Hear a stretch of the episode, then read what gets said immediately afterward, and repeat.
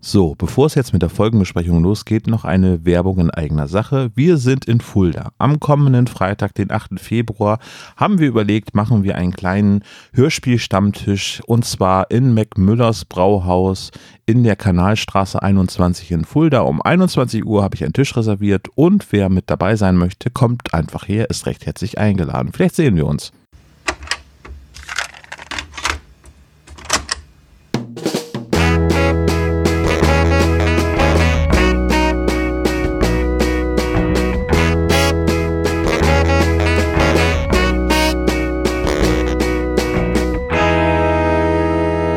Der spezial gelagerte Sonderpodcast. Drei Jungs analysieren jeden Fall. Guten Tag und herzlich willkommen beim spezial gelagerten Sonderpodcast im Jahre 2019. Mein Name ist Olaf und ich begrüße meine beiden Kollegen Sebastian Servus. und den Tom. Machen wir das jetzt immer alphabetisch? Äh, ja, quasi. Okay, gut. Wolltest nur wissen. Also O ist ja ganz am Anfang. Das, ja, stimmt. Ost sind wir. ja, toll. Jetzt hast du auch gleich eine Eselsbrücke für unsere Vornamen. Ja, Ost. Genau, mit langem O. Ja, äh, Kollegen, frohes neues Jahr. Wir haben uns dieses Jahr noch nicht gesprochen. Das stimmt wohl. Frohes Neues. Ist jetzt natürlich ein bisschen komisch, wenn wir nicht genau wissen, wann die Folge erscheint. Ja, das kann man ja noch bis zum ei- 31.12. kann man es ja noch sagen. Ansonsten einen schönen Valentinstag euch allen, frohe Ostern und rutscht gut rüber. So viel zum Thema Lasst uns zeitlose Folgenbesprechungen machen. Ich, das genau deswegen mache ich das ja. Ähm, außerdem guten Morgen, lasst es euch schmecken und Und gut. falls wir uns nicht mehr sehen, einen wunderschönen guten Tag, einen guten Abend und gute Nacht. Na, Sebo, welcher Film? Welcher Film? Macht's gut und vielen Dank für all den Fisch, bitte. Welcher Film war es? Das weiß ich nicht auswendig. Truman Show. Ja, den habe ich nie gesehen. Siehst Nee? du mal. Sehenswert, würde ich jetzt mal behaupten. Ja, doch, einer der besseren Jim Carrey-Filme. Das ist ja mal ein Qualitätssiegel, Alter.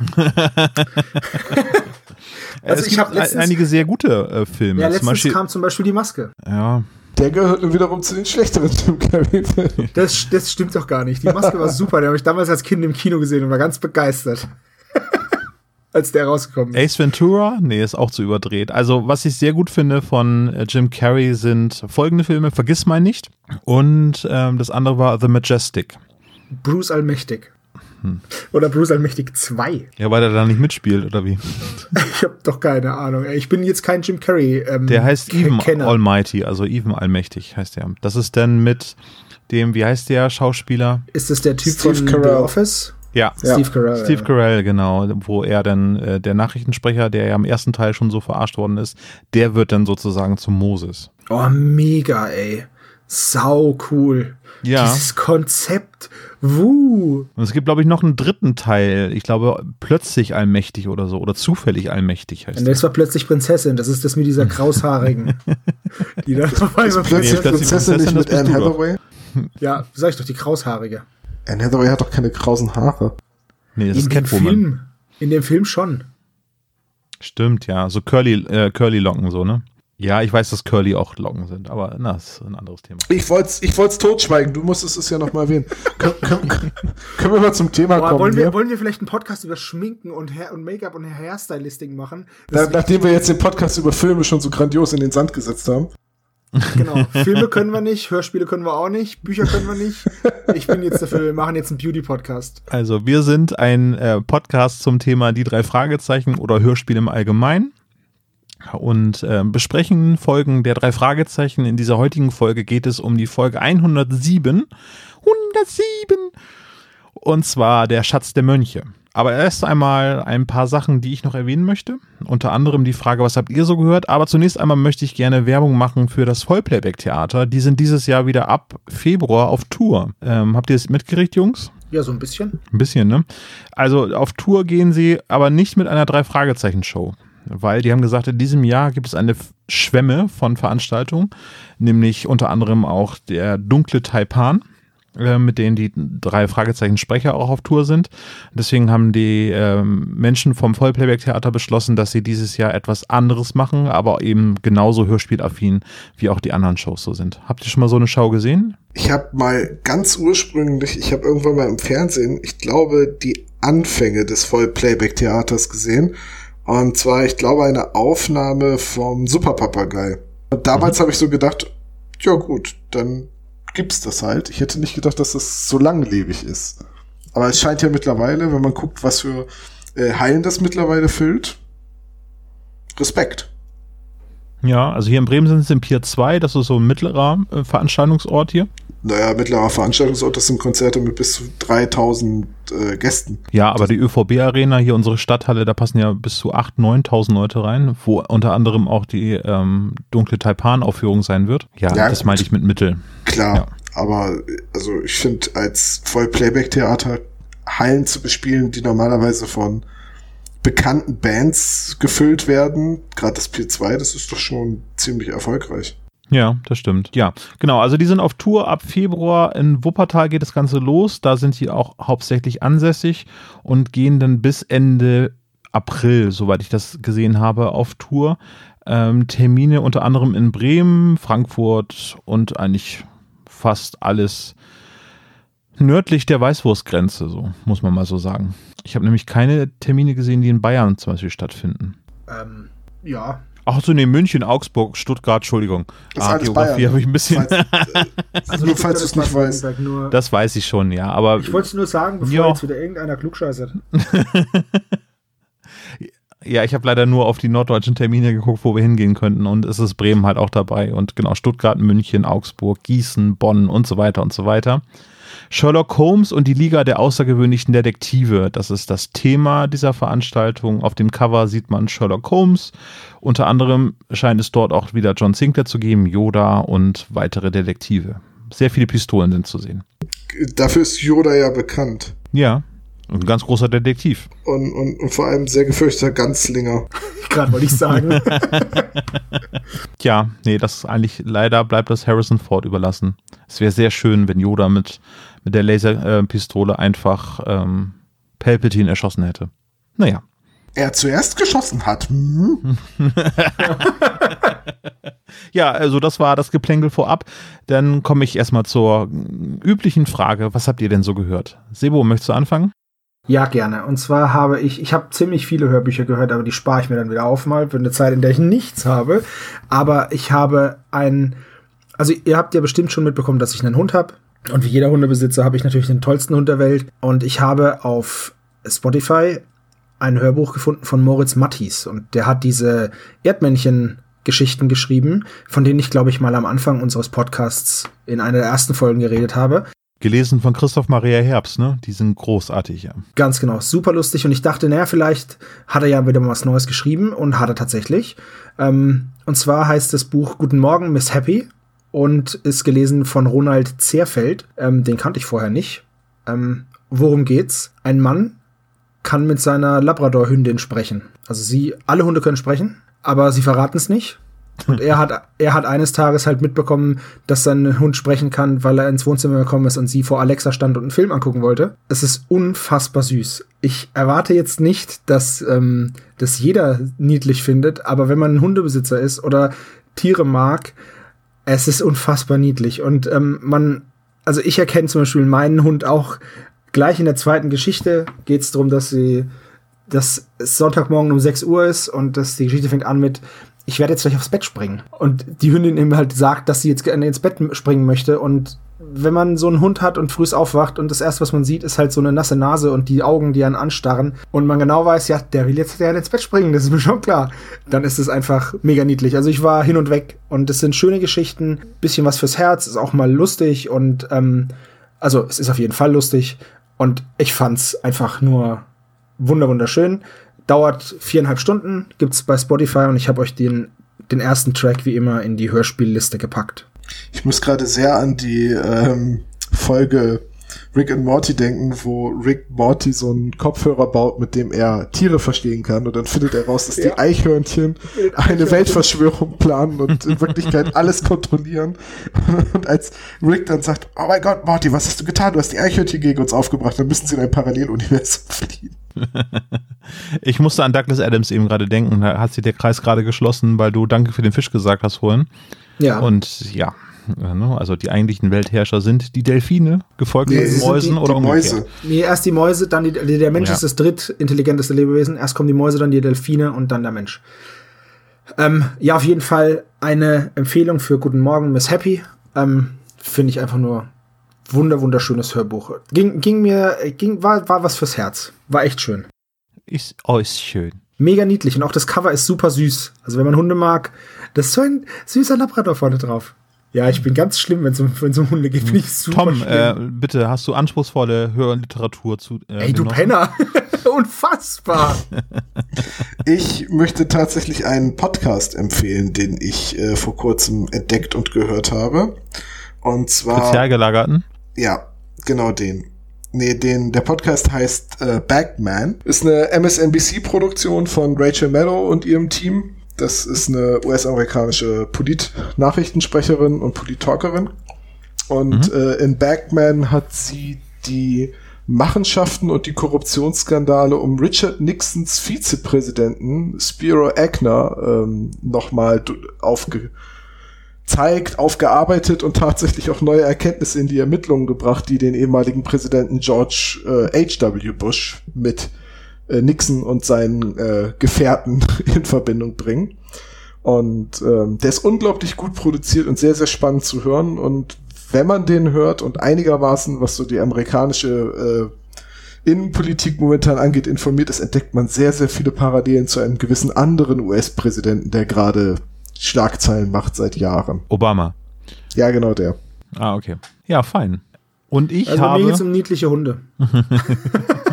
Und ich habe mich mit, äh, ich bin ähnlich wie Tom unterwegs gewesen. Und zwar habe ich mir jetzt nicht ähm, die Cembalo-Sammlung von äh, Professor äh, Beuermann angeschaut, sondern ich habe Zieh das mir nicht ins Lächerliche. Nee, ich fand das, ich habe das mir ja auch angeguckt. Ich fand das wirklich sehr spannend. Und es gibt jetzt von Radio Bremen gab es gerade eine Gesprächszeit, so heißt die Sendung in Radio Bremen 2. Äh, die Mutter aller Schallplatten und Kinderkassetten, Hörspielproduzentin Heike Dine Körting. Das ist ein Interview mit Heike Dine Körting direkt im Tonstudio von Europa von äh, Katrin Krämer durchgeführt. 38 Minuten langer Audiobeitrag, den packe ich auch mal mit in die Shownotes mit rein. Ist einfach ganz toll, wie Heike Dine Körting so über ihren Werdegang äh, erzählt, wie sie zum Hörspiel gekommen ist und es geht ein bisschen ins Archiv, wo ich auch sehr gerne mal hingehen möchte, in das Archiv von Europa, wo die ganzen ähm, wie hat sie es so schön genannt, äh, diese ganz schmalen Gürtel dort an der Wand hängen, äh, was eigentlich so diese Tonloops sind von den Atmo-Geräuschen. Also sprich, der Straßenlärm von Rocky Beach mit den Hupen, der halt immer in so einem Loop gespielt wird. Das ist äh, da zum Beispiel archiviert gewesen. Tja, ganz interessantes Interview. Viele Sachen hat man schon gehört, aber es ist nochmal ganz, ganz toll irgendwie erzählt, wie, wie Heike Dine Körting so funktioniert. Wollte noch einen kurzen Musiktipp. Gerne. Ähm, und zwar haben die Rumjacks ein neues Album rausgebracht. Saints Preservers heißt es. Und die Rumjacks äh, sind eine meiner Lieblingsbands und Lieblingsbands meines Bruders. Sind aus Australien, machen Irish Folk, richtig geile Band. Das neue Album nicht ganz so geil, ähm, aber es sind ein paar gute Lieder drauf. Ähm, bestes Album laut Meinung meines Bruders und mir ist Gangs of New Holland und Sober and Godless. Die beiden. Und da gebe ich euch auch mal ein paar, äh, lege ich auch mal ein paar ähm, Tracks in die, in die Playlist und dann könnt ihr da mal reinhören. Ist auf jeden Fall mal, ist hörenswert. Ja, ich entdecke so langsam ein musikalisches Konzept bei dir. Naja, das ist ja jetzt nichts Neues. Ja, aber die äh, Spotify-Liste, die ist ja eh immer dann verlinkt bei unseren äh, Folgen mit dabei. Also hört da Genau. mal rein. Habt ihr noch was, was ihr loswerden wollt? Ähm, Sperrmüll. Okay, holen wir ab. Das ist nett. wow. Können wir hier so ein Grillenzirpen einblenden? Das fände ich richtig gut. Können wir machen. Oder wir gehen jetzt einfach über zur Folge. Nee, ich meine ich mein das durchaus ernst. Also nicht, dass ihr meinen Sperrmüll abholen sollt, aber ich bin ja umgezogen Anfang des Jahres, deswegen ist jetzt meine Akustik wahrscheinlich eine bisschen andere und wahrscheinlich ist sie noch nicht ganz perfekt, weil ich jetzt am rumprobieren bin in dem neuen Zimmer, wo jetzt immer die Aufnahmen stattfinden. Also Mhm. wenn ich jetzt ein bisschen anders oder schlechter klinge, bitte ich das zu entschuldigen. Okay, falls Ich- das ich gar nicht zu verstehen ist, dann machen wir da wieder so ein Trompetengeblase mit rein, ne? An deiner Stelle. Das, haben wir bei Magabotato gemacht, das war nicht hier. Ja, ich erinnere mich, habe ich sehr gefeiert, aber ich glaube, einige waren nicht so amused darüber, ne? Ja, da fehlte halt ein Stück in der Tonspur. Ja. Da war, war halt naheliegend, dann die erwachsenen Posaune aus Charlie Brown zu benutzen. Ja, fand ich sehr, sehr lustig, ja. Äh, schön, dass du umgezogen bist. Ähm, ich freue mich auf ganz, ganz tolle Aufnahmen in deinem Tonstudio, ne? Ja, das ist total super, das Tonstudio. Klingt total super, ne, wenn man das Tonstudio nennt. Bei mir ist es auch einfach nur mein Arbeitszimmer. Aber ich wollte sagen, bei mir ist es das Arbeitszimmer, wo ich normalerweise arbeite und, und jetzt gerade im Moment mit euch podcaste. Also Ja. ist schon cool. Also mehr Platz haben ist immer cool und ich habe jetzt deutlich mehr Platz. Ja, aber mehr Platz bedeutet mehr Hall. Ja, da muss ich mir auch noch irgendwas einfallen lassen. Wir sind ja bestrebt, einen Teppich. trockenen Sound zu haben. Wie Heike Dini Körting im Interview so schön gesagt hat, es ist einfacher, Hall hinzuzufügen, als ihn wieder aus einer Tonspur herauszubekommen. Das geht nämlich gar nicht. Vielleicht äh, lege ich mir einfach zukünftig so eine Wolldocke über den Kopf. Also Polly ich, muss aber jetzt schlafen, ne? also ich will jetzt ja echt nicht irgendwie so, aber ein Teppich. Ja. Hey, just my two cents, aber ein Teppich wäre geil. Ja, oder eine Pflanze einfach auf den Tisch mitstellen und so weiter. Das hilft alles so in der Regel. Können wir vielleicht tatsächlich mal machen, wie man einen Podcast aufnimmt? Nee, machen wir nicht. Da haben wir so viel Halbwissen, das ist ja ganz furchtbar. Alter, genau. Äh, äh, wir, wir erklären, wie man einen Podcast aufnimmt. Dann lass uns doch gleich noch sagen, wie man Formel 1 Auto fährt und am besten zum Mond fliegt. Ja, ähm, einfach Bob fragen. das ist relativ einfach. Heute reden wir aber nicht über den Todesflug, der zwar auch eine Ben Nevis-Folge ist, aber wir reden über die Folge 107, die drei Fragezeichen und der Schatz der Mönche. Das ist die Folge aus dem letzten Folgenvoting, wo ich leider den Stil gebrochen habe, weil wir irgendwas mit Bronze, Silber und Gold machen wollten. Und dann leider haben wir nur zwei Folgen gefunden, die Gold im Namen beinhalteten. Und jetzt ist es halt der Schatz der Mönche geworden, weil es ein goldenes Cover ist. Fakten durchgehen? Habt ihr was? Ich hätte, ich hätte ja gesagt, dass diese, diese Verbindung ist an den Haaren herbeigezogen, aber Mönche haben ja eine Glatze. Deswegen. Uh. Mega schlecht. ja, mega schlecht. Gut, reden wir darum. Also, der Schatz der Mönche, ähm, geschrieben von Ben Nevis. Sagtest du bereits. Genau, sagte ich bereits, aus dem Jahre 19, 2003 ist es erschienen, das Hörspiel. Ähm, also wird das Buch wahrscheinlich zeitgleich. Ja, erschienen sein? 2002. Ja, 2000, 2002. Ja, Ende 2002, genau. Ja. Laufzeit 64 Minuten. Produktion wieder Buch und Effekte mit André Minninger und natürlich Heike Körting, Produktion und Regie. Zu den Sprechern, habt ihr da was? Ähm, nur so ein bisschen. Also es ist eine der Folgen, in denen Andreas von der Meden mitspielt als Morten. Und Mhm. ähm, für mich ist es immer so, wenn ich jetzt Folgen mit Andreas von der Meden höre, mir geht immer so ein bisschen das Herz auf. Ich kriege immer so eine leichte Gänsehaut, weil äh, einfach einer meiner Lieblingssprecher und ich vermisse ihn so dermaßen. Und ähm, Ja. ich möchte einmal auf Leslie Dimple hinaus. Die äh, Buchhandlung Booksmith kommt ja in der Geschichte vor. Und Ja. auch in dieser Folge wird Leslie Dimple von Ann Montenbruck gesprochen. Und äh, die hatten wir zuletzt gerade erst im Adventskalender, als wir über Heimlich und Co. geredet haben. Wollte ich mal erwähnt Das haben. stimmt wohl, ja. Mir ist aufgefallen, dass ähm, nach ich bin 107 Jahre alt, jetzt endlich, was heißt endlich, dass in dieser Folge Asiaten auch asiatische Rollen sprechen. Ja, Dafür das hab sorgt, ich auch dass es gedacht. nicht so ein ähm, ja, so ein stereotypischer äh, Asiat dabei rauskommt wie beim Grünen Geist. Folge 8, gleiche Quersumme wie der Schatz der Mönche. Ähm, Oh, ja, sind jetzt hier wirklich äh, Asiaten, die eben auch, äh, also Tai Tzuzi zum Beispiel von Dr. Bu Yang Shin gesprochen und Chuck wird von Yan Kim Sang gesprochen. Und Professor Dr. Zu spricht Vinaya, heißt er, ne? Vinaya. Vinaya, stimmt, ja. Vinaya. Nur Mr. Zhang, das ist Ingo Feder. Ich glaube, der hat keine asiatischen Vorfahren. Nee, äh, das ist Mr. X- Also Mr. X- Nee, das ist doch einfach nur der äh, Universalexperte bei Leslie Dimple im, im, bei Booksmith Genau. im Ja, Laden. aber der ne? hat ja auch einen asiatischen Namen. Zhang, der ist ja auch Asiate. Ja, Leslie Dimple, ähm, eine wiederkehrende Rolle. Die kam auch schon beim Feuerturm vor, wenn ich mich recht entsinne. Nee, es war äh, Roter Rächer und Stimmt, ja, dann, ja, dann äh, noch kommt sie später noch mal äh, auf tödlichem Kurs kommt sie auch noch mal vor. ja. Äh, doch mit der Sprechrolle, daran kann ich mir hier. äh, Ja, doch, stimmt, 115, ne, ja. Ja, ja, ja, du hast recht. Leslie Dimple übrigens in der Tradition Ben Nevis, ne, eine Whisky-Sorte. Dann hatten wir beim letzten Mal schon über Ellie Jameson gesprochen und jetzt haben wir Leslie Dimple, ne? Ja, aber Moment, ist Leslie Dimple eine Whisky-Sorte? Eine Dimple ist eine Ach so, Whisky-Sorte, so ein aber- Blended Whisky aus dem Supermarkt. Das muss aber Zufall sein, weil die Figur ist ursprünglich nicht von Ben Nevis. Ja, ich, ich wollte doch nur, ich meine, Ellie Jameson ist auch nicht von Ah ja, auch wieder wahr. Hm. Ben Nevis. Ne? Dimple ist übrigens englisch und heißt Grübchen. Hm. Nur, dass ihr das mal wisst. Ich trinke auf jeden Fall wieder traditionell einen Ben Nevis mit Cola. Das war's dann zu den Sprechern. Sebastian, ich habe mich das ganze Jahr schon darauf gefreut, dass du uns den Klappentext vorliest. Seit einem Jahr freue ich mich drauf auf diesen Nee, das, das ganze Jahr ist eher schon richtig, ne? weil am 31.12. haben wir das letzte Mal miteinander gesprochen und jetzt ist das neue Jahr und äh, jetzt freue ich mich sehr darauf. Ich möchte Peter Shaw sprechen. Es ist dringend. Worum geht es denn, Mister? Um sein Leben. Eigentlich hatte Peter nur nach einem geeigneten Drehort für sein Filmprojekt an der Schule gesucht. Doch in der verlassenen Fabrikhalle findet er mehr als nur einen stimmungsvollen Schauplatz für den geplanten Kriminalfilm. Ein geheimnisvolles Kästchen, ein Zettel mit merkwürdigen Schriftzeichen und einen messerwerfenden Asiaten, der sich sofort an seine Fersen heftet. Und das ist erst der Auftakt zu einem neuen Fall für die drei Fragezeichen. Tja, klingt so nach einem Found-Footage-Film, ne? So. Und ist halt echt so die erste Szene ähm, in Schlagworten ziemlich cool gemacht, finde ich eigentlich. Da fing es, glaube ich, auch an mit diesen Found-Footage-Filmen, äh, Blair Witch Project und so weiter, dass eben halt diese Sachen aufgenommen werden. Funktioniert das heute noch ähm, so mit mit diesen Kameras zwischen den Beinen geklemmt auf Rollschuhen?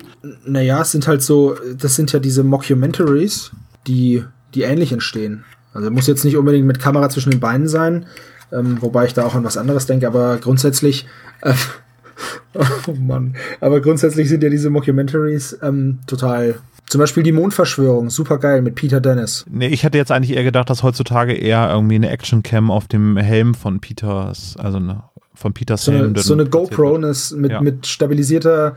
Ja gut, das wäre natürlich was anderes, ne? Jetzt würde Peter halt, hätte die beiden Hände frei und würde mit der GoPro rumflitzen. Ja, und er würde einfach abdüsen und dann würde er mit der Kiste einfach fliehen können. Ne? Gut, konnte er jetzt auch. Ähm, es, es, hat ihn halt, es hat ihn halt wegen der Kiste ziemlich übel gemault. Also.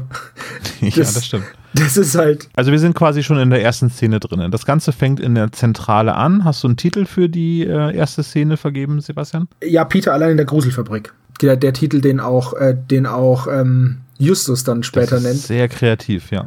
Weil ich den halt ich fand ihn halt echt ziemlich passend und ich fand ähm, Justus auch mega arschig in der ersten Szene. Bob macht sich Sorgen um seinen Freund, weil es draußen stürmt, wie verrückt. Und das ist, und es relativ ungewöhnlich ist, dass es so sehr stürmt.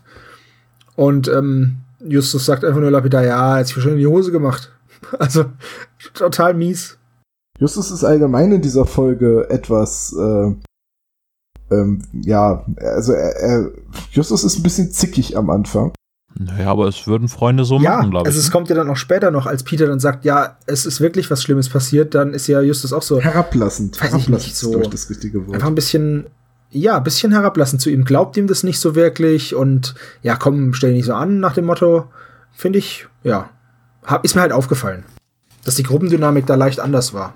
Ist das so? Mir ist das gar nicht aufgefallen. Ja, kannst mal sehen, wie aufmerksam ich die Folge missinterpretiere. nee, ich sehe das immer eher so, dass äh, Justus eigentlich immer dann eher auf der Suche ist nach einem neuen Abenteuer und dass eben die ganzen Geschehnisse, was mit Peter und Bob passiert, eigentlich zweitrangig sind. Also nicht, dass er nicht äh, empathisch dafür ist, äh, aber dass es eher darum, dass seine Neugierde stärker ist, dass er eher ein, ein, ein neues Abenteuer wittert, wenn irgendetwas Schlimmes passiert ist. Also wenn Peter so reinkommt, oh, ihr wisst gar nicht, was mir passiert ist, dann ist Justus natürlich sofort getriggert und weiß, jetzt gibt es einen neuen Fall. Meinst du, Justus ist ein bisschen so wie Sherlock Holmes? Er wird unausstehlich, wenn sein Gehirn nichts zum Grübeln hat und sehnt immer den nächsten Fall herbei? Ja, glaube ich schon. Ich muss aber allgemein sagen, diese Folge ist eine Justus-Folge. Also die ist sehr Justus-zentrisch wenn man mal so drauf achtet. Es geht alles um Justus. Und wahrscheinlich ist es im Buch noch wieder ein bisschen anders, weil es gibt ja später Szenen, in denen Justus alleine unterwegs ist. Äh, wahrscheinlich ist es im Buch anders, da wird öfters wahrscheinlich mal die äh, Erzählperspektive gewechselt, aber in dieser Folge äh, dreht sich alles um Justus. Obwohl sie nicht damit anfängen, weil eigentlich da erstmal Peter im Mittelpunkt steht, aber so am Ende mut ja, mutiert das eher so, so ein Comic Relief, habe ich so das Gefühl. So dass äh, Peter eigentlich eher so ne, die sind dann bei Booksmith in der Buchhandlung, Peter isst dann erstmal was, obwohl die eigentlich gerade vor dem Messerwerfer geflohen sind und er isst dann normalerweise. Normalerweise müsste sich Peter eigentlich danach erstmal stundenlang in die Hose machen. Weiß ich auch nicht, aber ja, ist richtig und der Monolog von Justus am Ende ist natürlich wieder immens lang für die Auflösung des Falls. Und äh, Bob, finde ich, hat in dieser Folge auch wieder gar nichts zu tun. Ach, der war dabei? Der ist mir gar nicht aufgefallen. Nee. Ja, guck mal, guck mal kurz in der Sprecherliste. Doch, Andreas Fröhlich ist mit dabei. Wahrscheinlich ist das ein Copy- und Paste-Fehler. Ich wollte sagen, es ist wahrscheinlich so wie bei Fernsehserien, wo die Hauptdarsteller immer aufgezählt werden, egal ob sie in der Szene zu sehen sind oder nicht. Ja. Oh Mann, das ist solche Trolle. also gut, wir fassen mal die erste Szene zusammen, weil die ist relativ lang, muss ich sagen. Ja. Ähm, es beginnt mit, ja, mit Perspektive Peter, ne? Beziehungsweise, nee, mit, ähm, mit der Erklärung, dass Peter in der, in der Industriehalle ist, also in dieser verlassenen Fabrik, weil es geht um ein Filmprojekt. Und Justus und Bob sind eben in der Zentrale, weil Justus halt so beweglich ist wie eine Eisenbahnschiene, deswegen ähm, wartet er lieber in der Zentrale und macht kluge Sprüche. Bis dann Peter eben zur Tür reinkommt und total verstört ist und ihm dann halt erzählt, was passiert ist. Genau, er hat zwei Asiaten beobachtet, die wohl gerade einen Austausch machen wollten. Und dabei, äh, Genau. er kann nicht genau sehen, um was es geht, außer um eine Kiste, wird aber dabei entdeckt. Ja, über diese, genau, über diese Kiste ist er ja drüber gebrettert. Und das ist das Erste, wo ich mir gedacht habe, warum liegt die denn da überhaupt? Also warum liegt die Kiste wo ganz anders als diese beiden Typen? Weil er fährt ja über die Kiste, packt sich hin, dann entdecken sie ihn und, ver- und jagen ihn. Aber warum liegt die Kiste da überhaupt? ja, wahrscheinlich musste die Übergabe erstmal geklärt werden und dann wird halt. Ja, ich habe das auch so verstanden, dass der Typ, der sie mitgebracht hat, sie wahrscheinlich versteckt hat oder so. Ja. Aber da, er, er muss es ja da verstecken, wo, wo Peter drüber fahren kann. Das kann ja jetzt nicht in einem Fällt- Regal fällt er denn wirklich Und wenn ich was verstecke, lege ich es Ich nicht. das irgendwie anders verstanden. Also zumindest er wird von irgendwas getroffen und fällt hin. Und für mich war das so, dass die Kiste auf ihn geworfen wurde. Und dann verstehe ich halt auch nicht, warum die Kiste geworfen wird. Es sei denn, ich habe das irgendwie äh, falsch gehört. Aber ich habe es ja mehrmals gehört. Äh, Vielleicht habe ich es auch mehrmals falsch gehört. Das kann auch sein. Gibt ja auch Misheard Lyrics. äh, Ne? Ja, guter Punkt. Naja, auf jeden Fall fällt ihm diese kleine Kiste mit einem vierstelligen Code oder Zahlenriegel in die Hände, wobei die ersten beiden Stellen sind Symbole und die anderen beiden Stellen sind Zahlen. Ja, also er nimmt halt diese Schatulle-Kiste an sich und flieht dann auf äh, Skate, also auf Skatern flieht er dann schafft es dann, das wird dann in der Zentrale aufgeklärt, dann nicht das mitzunehmen, sondern er entschließt sich dazu.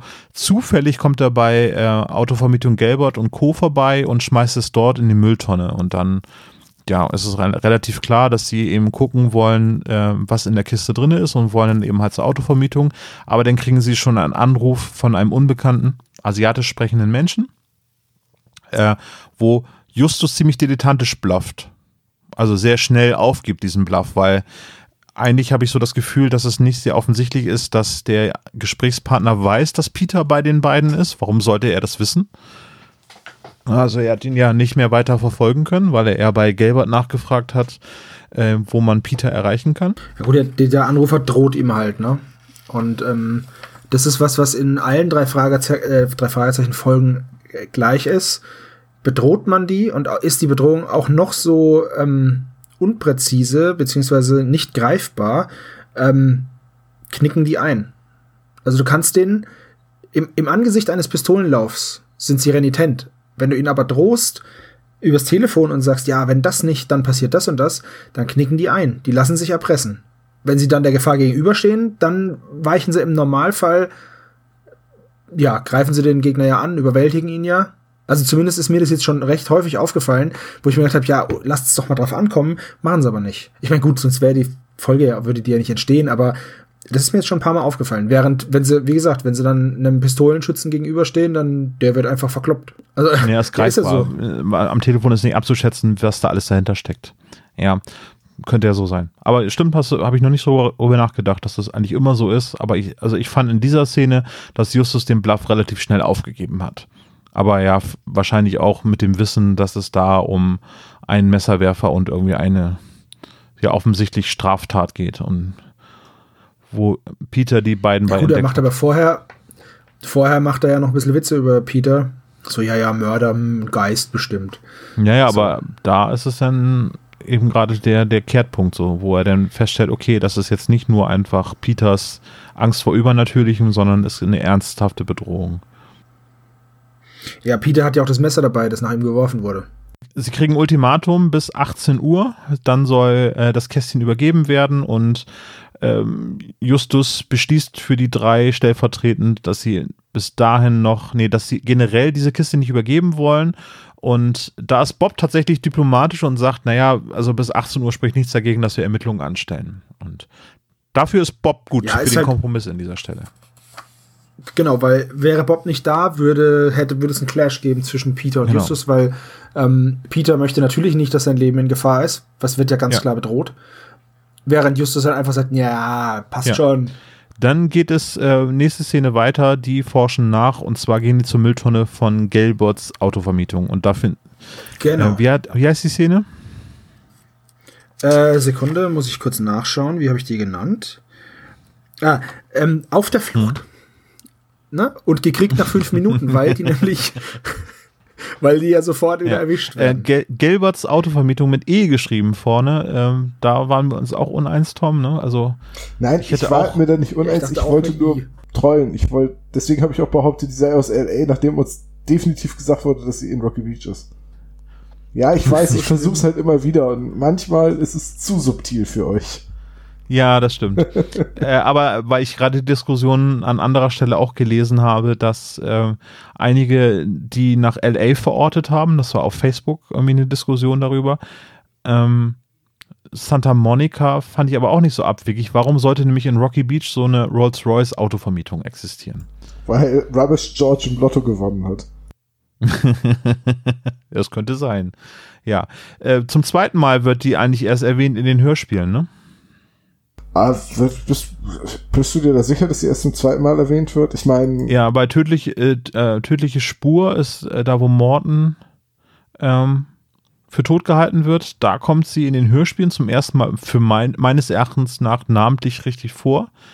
Und davor wurde immer nur von Morton und seinem Rolls Royce gesprochen. aber was ist denn Also in den mit, Büchern weiß ich. Was ja, ist denn mit Nacht im Angst? Da äh, sagt Morton da nicht auch, dass er der Fahrer von der und der äh, Firma ist?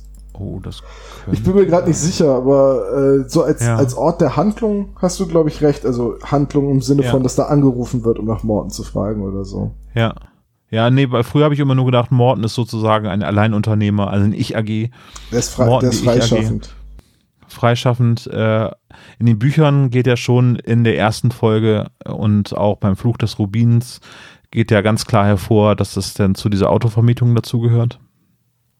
Ähm, aber so richtig auf dem Zettel hatte ich das erst auf tödlicher Spur und dann jetzt eben hier in dieser Folge. Aber ist euch mal aufgefallen, ähm, Morton kommt dann ja in der Szene auch vor, weil er hinten sitzt und Zeitungen liest und äh, natürlich hat er das Kästchen gefunden, das Peter und äh, die anderen beiden suchen. Aber ist euch mal aufgefallen, ähm, dass Morton das Auto mit einer Schaufel und einer Bürste sauber machen musste? Ja, was ist das? Ist da, ist da Laminat drin? Oder? Habe ich auch gefragt, irgendwie so Gut, ein ähm, Staubsauger? Keiner von uns, keiner von uns ist wahrscheinlich schon mal einen goldbeschlagenen Rolls Royce gefahren.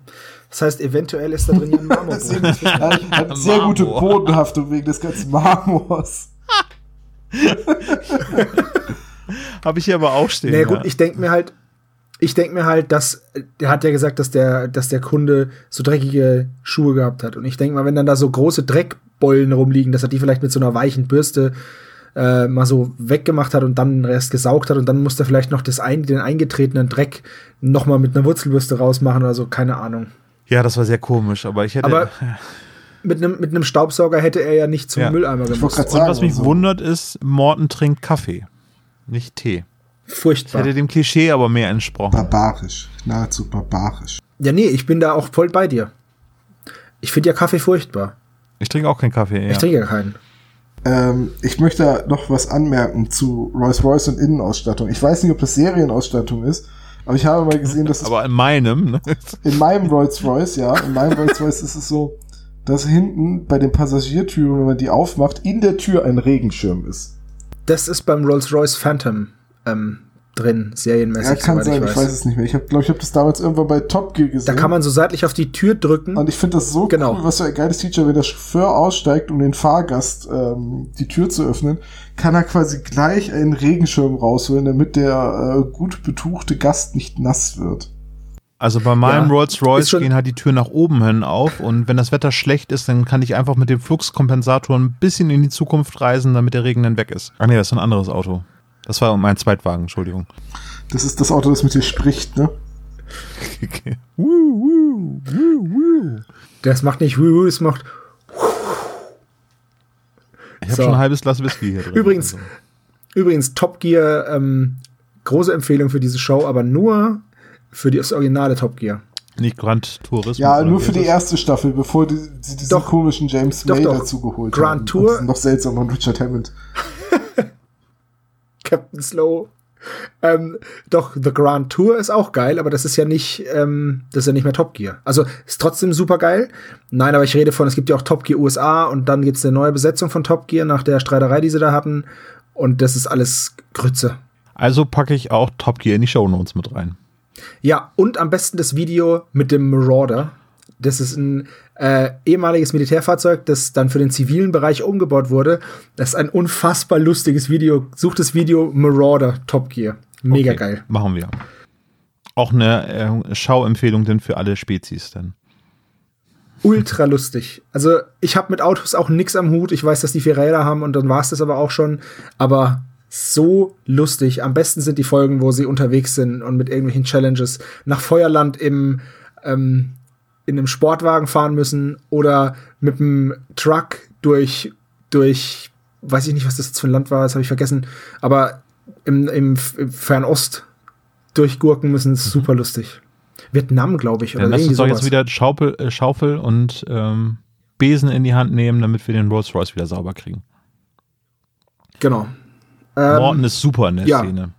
Also, Ja, Morton ist mega geil. Ne, also diese entspannte englische Ader, die er so ausstrahlt, ist da irgendwie auf den Punkt gebracht von Andreas von der Meden. Und Und da bin ich anderer Meinung. ja, Ja, ich fand, als ich die Folge das letzte Mal gehört habe, gerade die Begrüßung der drei Fragezeichen, dass äh, Andreas von der Meden ein bisschen mehr nach Skinny Norris als nach Morton klang. oh ja, ganz zu Anfang, hast du recht, ja. Da habe ich auch noch gesagt so, Skinny Norris, er hat Morton getötet und seine Identität erkannt. Äh, ja, aber, aber so, ähm, also das Ganze, die Motivation ist Danach dann ist es übergebracht. 100% Morton, auch wie er das mit dem Kistchen erklärt dass er natürlich nur einmal versucht hat, äh, die Räder einzustellen und da, da bin ich aber stutzig geworden, weil er erzählt dann ja was von vier Rädern, ne? Mhm. Und äh, Genau. sagt dann, dass das 9999 Kombinationsmöglichkeiten sind. Mit anderen Worten, es gibt keine Null. Was für Jahreszahlen echt blöd ist. Ähm, Hä? Ja, wenn es eine Null Aber es sind gäbe. noch zwei Symbole.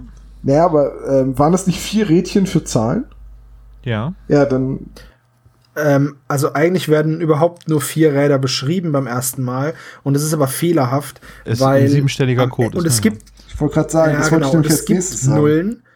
Es gibt Nullen, weil ich habe ich hab mir das nämlich extra aufgeschrieben, weil mir genau das ist mir nämlich aufgefallen. Ich kann euch mal kurz die Schatulle beschreiben, wie sie, oder das Ja, vorlesen, mal. wie sie beschrieben wird. Und zwar auf dem Deckel ein fein gezeichnetes, radförmig angelegtes Bild ähm, mit einer dunklen, ähm, einer dunkle Figur, monsterähnlich, hält das Rad in den Klauen. Dann gibt's da drin Bildabschnitte mit Bildern von Menschen, Tieren und Dämonen und Zeichnungen in rotbraunem Samt eingelassen. Das habe ich schon nicht verstanden, wie man Zeichnungen in etwas einlassen kann. Weil eine Zeichnung Ja, nichts kannst, ist, was man. das ist, nennt, nennt sich dann kann. Gravur. Man kann Intarsien einlassen. Nee, eine Gravur ist was, wenn du was in Metall kratzt. Aber du kannst nicht eine Gravur einlassen, geht auch nicht. Du musst, du musst ja was, du brauchst was dreidimensionales und das kannst du in, mit, in Samt einlassen, weil das bedeutet, dass das da eingebettet ist. Du kannst eine Gravur nicht einbetten, das geht nicht, weil dann hast du nur, das geht nicht. Das war das erste, was ich unsauber formuliert fand. Also zumindest in meinem Verständnis, wenn das jemand besser weiß, dann gerne korrigieren. Und dann dreht Justus das Ding auf die Vorderseite und da sind dann vier Zahnrädchen aus Holz zwischen zwei Schnappschlössern. Die ersten beiden zeigen kleine Abbildungen. Da ist jetzt ein Drache und eine, und eine Flamme drauf. Eine Feuerflamme, wo ich mir auch dachte, ah ja, eine Feuerflamme. Ach ja, Mensch, guck. Ganz, als eine, ganz anders als eine Wasserflamme. Und davor war es ein Affe und Wasser. Und die beiden anderen Rädchen zeigen Ziffern ähm, und die hatten Morten beide auf Null gedreht. Und so wird es beschrieben, als Justus auf dieses Ding Ja, aber das sind 10.000 Möglichkeiten. Oder nee, 9.999. Doch. Nee, nee, nee, nee. Das kannst du so nicht sagen. So, Mathe Tom to the rescue, bitte. Also, wenn es jetzt, äh, wenn es jetzt ein Rädchen wäre mit äh, den Ziffern von 1 bis 9, dann hätte ich neun mögliche Kombinationen und neun mögliche Positionen. hätte ich davon zwei Rädchen, hätte ich schon 9 mal 9, also 9 Quadrat. Also 81 Kombinationen. Hätte ich jetzt, na, und so weiter. Wenn das jetzt allerdings, äh, also ich weiß nicht, wie auf die 9999 kommt, Also es ist eigentlich immer Anzahl der, der Ziffern hoch wenn, Anzahl wenn der alle Rädchen, Rädchen die gleich viele Kombinationen haben, weil, ne? Ja, ja. Das ist quasi, ähm, wie nennt sich das in der, in der Kombinatorik? Äh, ziehen mit zurücklegen, weil das, das Ergebnis kann wiederkommen. Das heißt, du kannst beim ersten Rädchen eine 1 einstellen, das zweite Rädchen kann auch eine 1 sein. Das ist was anderes als bei den Lottozahlen, wo die Zahl ja nicht ein zweites Mal auftauchen kann, weil sie ja raus ist aus dem Das Pool. wäre N über K, Außer- genau, ja. Hm? Außer bei der Super 6, weil da können mehrere, ne, das sind ja immer die Das sind gleichen. einfach nur mal wird 10 ja aus ist das 10 Ganze dann einfach, ja. Genau, da wird ja aus zehn Zahlen gezogen. Das heißt, es können die jedes Mal eine 9 sein zum Beispiel. So, und äh, von daher komme ich da. Und jetzt hängt es auch wieder davon ab, wenn die ersten beiden Rädchen, die müssten dann ja genauso viele Tiersymbole haben für die, für die Möglichkeiten. Und also 9999.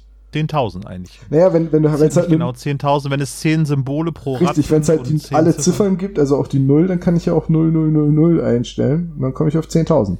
Ja gut, die eine, also wenn du 9.099 Kombinationen ausprobiert hast, Dann kannst kannst du die eine auch eben noch machen. Der Morten soll sich mal nicht so anstellen. Ne? Brute, Force Also ich Attacke habe auf das hab jetzt gerade mal hier, ich habe jetzt gerade mal hier aufgemacht äh, tibetische Tierkreiszeichen, weil davon reden wir ja. Und davon gibt es halt ähm, zwölf Stück. Tja, Ja, dann haut's einfach nicht hin, egal wie. So. Und dann müssten, da müssten auf dem ersten also zwölf sein.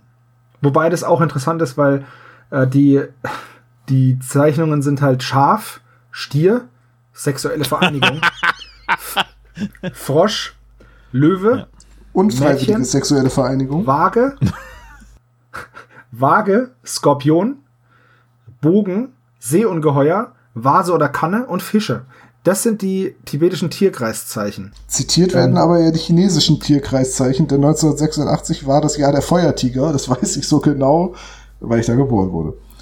Ja, ich bin eine Holzratte im Übrigen. Das ist ähm, 1984. und welches Tierzeichenkreisen hast du So, denn? die Chi- ja, ich bin Ratte und ähm, mir ist zugeordnet Holz.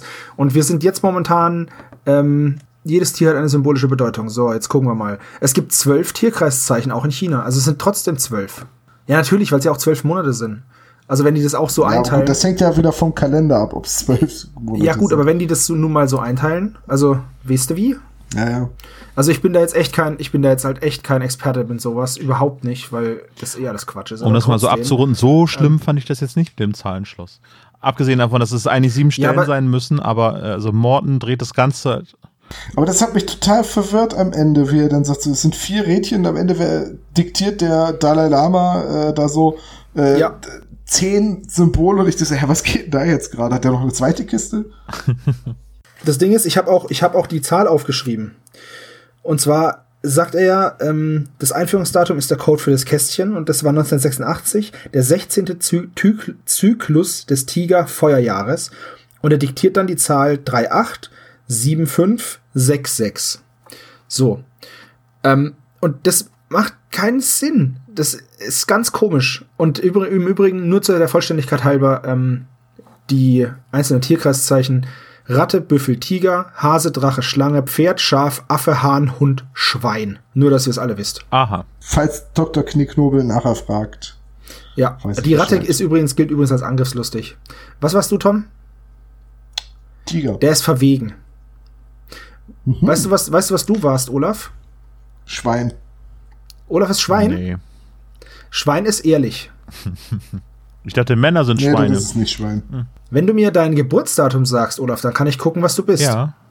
Äh, weißt du doch, wann die letzte Folgenbesprechung rausgekommen ist, da bin ich 41 geworden. Ach, Ich will aber nicht rechnen. 19. April 1977. Okay. Das gucken wir mal. 19.04.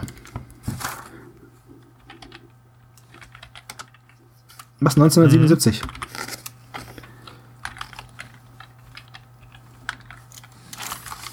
Jetzt kommt gleich so Erdschwein oder so. Ja, das werden wir gleich sehen. So. Ich halte es kaum aus. Das ist das Jahr der Schlange. Die singende Schlange wahrscheinlich. So, und der Schlangemann ist ein äußerst zuvorkommender Mensch, der sehr scharfsinnig ist, aber dennoch viel Humor besitzt. Sein Selbstbewusstsein ist sehr groß und sein Kopf ist stets voll mit tollen Ideen. Seine Ziele, die er sich setzt, versucht er mit Geschick und Schleue zu erreichen. Sie sind im Beruf deshalb auch sehr erfolgreich, ohne dafür übermäßig hart arbeiten zu müssen. Eine faule Sau. meistens, meistens trifft man den Schlangemann gut gelaunt an. Dies bedeutet aber nicht, dass für ihn immer alles in Ordnung ist. Durch seine Heiterkeit versucht der Schlangenmann, seine wahren Gefühle zu überdecken. Sein Humor macht ihn aber zu einem sehr beliebten Partner, der zu seinem Partner selbst in der schwersten Krise steht. Servo, kannst du bitte einmal nachsehen, welches Tierkreiszeichen man sein muss, um Astrologie für absoluten Schwachsinn zu halten? Tyson Gray. das ist eine schöne Farbe. Nee, ich weiß es nicht. Ähm, also, aber Tom, willst du vielleicht wissen, was der Tiger ist? Ja, los, komm, hau raus. Komm, der Tiger, der Tigermann. Der Tigermann ist sehr mutig und sein Charakter ist leidenschaftlich. Es gibt kaum einen Streit, dem er, mit seiner, dem er mit seiner Impulsivität aus dem Weg geht. Dennoch ist er bei seinen Mitmenschen wegen seiner Lebenslust und seinem aktiven Wesen sehr beliebt. Das genießt er sehr, denn für ihn gibt es nichts Schöneres, als im Mittelpunkt zu stehen. Der Tigermann ist im Grunde ein ungeduldiger und ruheloser Mensch, der wenig Geduld hat. Das ist ja auch schon bei ungeduldig impliziert. Äh, am liebsten vertraut er nur sich selbst und seinen Fähigkeiten. Trotzdem kann er sehr gefühlvoll und großzügig sein und ist ehrlich und humorvoll. So, komm. Ja gut, ist vielleicht, ist vielleicht doch nicht alles falsch. So, und jetzt lästern wir noch über mich. Der Rattemann. Ja, was heißt lä lästern, aber ich bin mir gerade nicht sicher, ob A, das tatsächlich auf mich zutrifft oder B, es einfach so viele Dinge aufgezählt werden, dass jeder sich da irgendwie drin Ich glaub's auch. Kann. Ich wollte es gerade sagen, also ich fühlte mich auch abgeholt durch meine Beschreibung, ja. aber jetzt, da jetzt gucken wir mal, was die Ratte sagt da fehlte halt noch irgendwie sarkastischer Arsch bei mir. Ja, gut, äh, bei, bei mir stehen nur viel Zeit. Der Rattemann gilt als sehr sparsamer und sehr strebsamer Zeitgenosse, der voll ist mit Energie und Ehrgeiz. Also voll, voll, ist er der voll ist, Punkt. er hat sich zum Ziel gesetzt, in seinem Leben etwas zu erreichen und dieses Ziel wird konsequent verfolgt. Bei einem Rattemann dreht sich im Leben fast alles um das Thema Geld und er will sein Vermögen ständig vermehren. Trotzdem ist der Rattemann ein sehr begehrter Typ und strahlt eine starke Anziehungskraft vor allem auf das andere Geschlecht aus. Okay, bis auf den letzten Satz ist alles Scheiß. Aber jetzt wisst ihr, warum Sebo ist, weil der die Idee mit Patreon hatte. Ja, genau, das war nämlich Sebo. Hier, pass auf. ähm, super geil. Am besten versteht sich die Ratte mit in, einer, in einer Beziehung mit einem Affen, einem Drachen oder einem Hund. Ratte und Ratte kann mit Abstrichen aber auch noch gut sein. Verbindungen mit Pferd, Tiger oder Hase stehen hingegen unter keinen guten Vorzeichen. Ich habe gerade Assoziation mit Hitlers Mein Kampf, wo es ein Kapitel gibt, in dem die ganze Zeit Tiere aufgezählt werden. Ja. Die Feldmaus bleibt bei der Feldmaus. Oh Mann, Der ey. Tiger bleibt beim Tiger. Und der Rattemann bleibt beim Rattemann. So, also, dann würde ich fast sagen, falls ihr, falls ihr Hunde, Affen oder Drachen seid, dann meldet euch bei mir. Weil dann könnte es was werden. Wo waren wir denn? Ach so, ähm, wir waren bei Autohandlung Gelbert oder Autovermietung mal, Gelbert. Hat, hat, wer hat gesagt Und vorhin Erdschwein? Es ist tatsächlich Erdschwein. Dieses Jahr ist ein Erdschweinjahr. Ja, das war gerade nicht von Olaf Dissen. Das hast du echt gut gemacht, weil das ist ein Erdschweinjahr. Ja, verrückt. Super. Fühl dich gedisst. Oh ja, Mama, Mama, der war gemein zu mir. Na gut, äh, jetzt fängt er schon an, Heintje-Lieder zu der singen. Der Tiger Tom. Gehen wir in Medias Res, Jungs. Äh, ja, also Autovermietung Gelbert, ähm, die drei reden mit äh, Morten. Morten hat eine einzige Kombination ausprobiert, nämlich Drache Feuer 00. Das wäre auch die erste Kombination, die ich ausprobiert hätte. Dann kommt ein komischer Mann bei der Autovermittlung an, der Mrs. Wilbur unter Druck setzt ähm, oder beziehungsweise aus der Fassung bringt und sie bittet Morton um Hilfe, weil sie mit diesem äh, offensichtlich asiatischen Mann nicht äh, zurechtkommt. Und dann sehen die durch den Türschlitz, dass es sich dabei um den Messerwerfer handelt. Das ist aber nicht der äh, Typ, der ähm, vorher schon nach Peter gefragt hat. Ne? Das muss ja dann. Ich komme mit den Sprechern ehrlich gesagt durcheinander. Nee, doch, das muss, muss der sein. Aber dann, das muss dann der müsste sie ihn doch eigentlich wiedererkannt haben, wenn das der gleiche Typ ist. Nee, stimmt. Oh, dann ist das der andere. Der, genau, warte mal eben. Genau. Tai Tsuzi, der hat angerufen. Angerufen hat, angerufen Suzi. hat Vinaya. Das kommt dann zum Schluss raus, dass Vinaya angerufen hat. Stimmt, Chuck das ist auch die ist gleiche der, Stimme. Ja, Chuck ist der. Typ, mit dem Vinaya sich getroffen hat, weil Chuck ist sein, sein Hired Hitman. Und Chuck ist auch derjenige, Ja, der stimmt, versucht, diese Kiste wiederzukriegen. Weil er will Ja. die wiederhaben, weil er seine Knete will und sein, ne? Ja, aber der, steht, steht bei, da, äh, ja. bei Gilbert, genau. Aber davor hat, äh, genau, ja. Vinaya nachgefragt. Vinaya, genau. So. Und die gehen in Stiften, schnappen sich die Box und verabreden dann noch als Safe House, äh, dass sie sich bei Leslie Genau. treffen. Lasst uns doch auf der Flucht vor der chinesischen Mafia noch schnell jemand anders mit reinziehen. Na, chinesische Mafia wird ja zu keinem Zeitpunkt gesagt. Ach so, ja, wenn man es nicht sagt, wenn man es nicht auch Triade sagt, dann, gesagt, das ist höchstwahrscheinlich. japanisch. Nee, aber, aber es wird ja, äh, es wird ja nur impliziert. Aber das ist so ein Punkt, zu dem wollte ich später sowieso noch kommen, wo ich glaube, dass äh, Ben Nevis sich hat äh, inspirieren lassen zu dieser Geschichte. Wisst ihr, was ich Aber nicht verstehe, ist, warum der Messerwerfer überhaupt noch mal kommt. Der ist halt auch auf der Suche nach Ja, dem aber, Kästchen. aber es war doch so, dass. Also nur mal zum zeitlichen Ablauf. Peter findet die Kiste und flieht vor dem Messerwerfer. Und zwar in die Zentrale.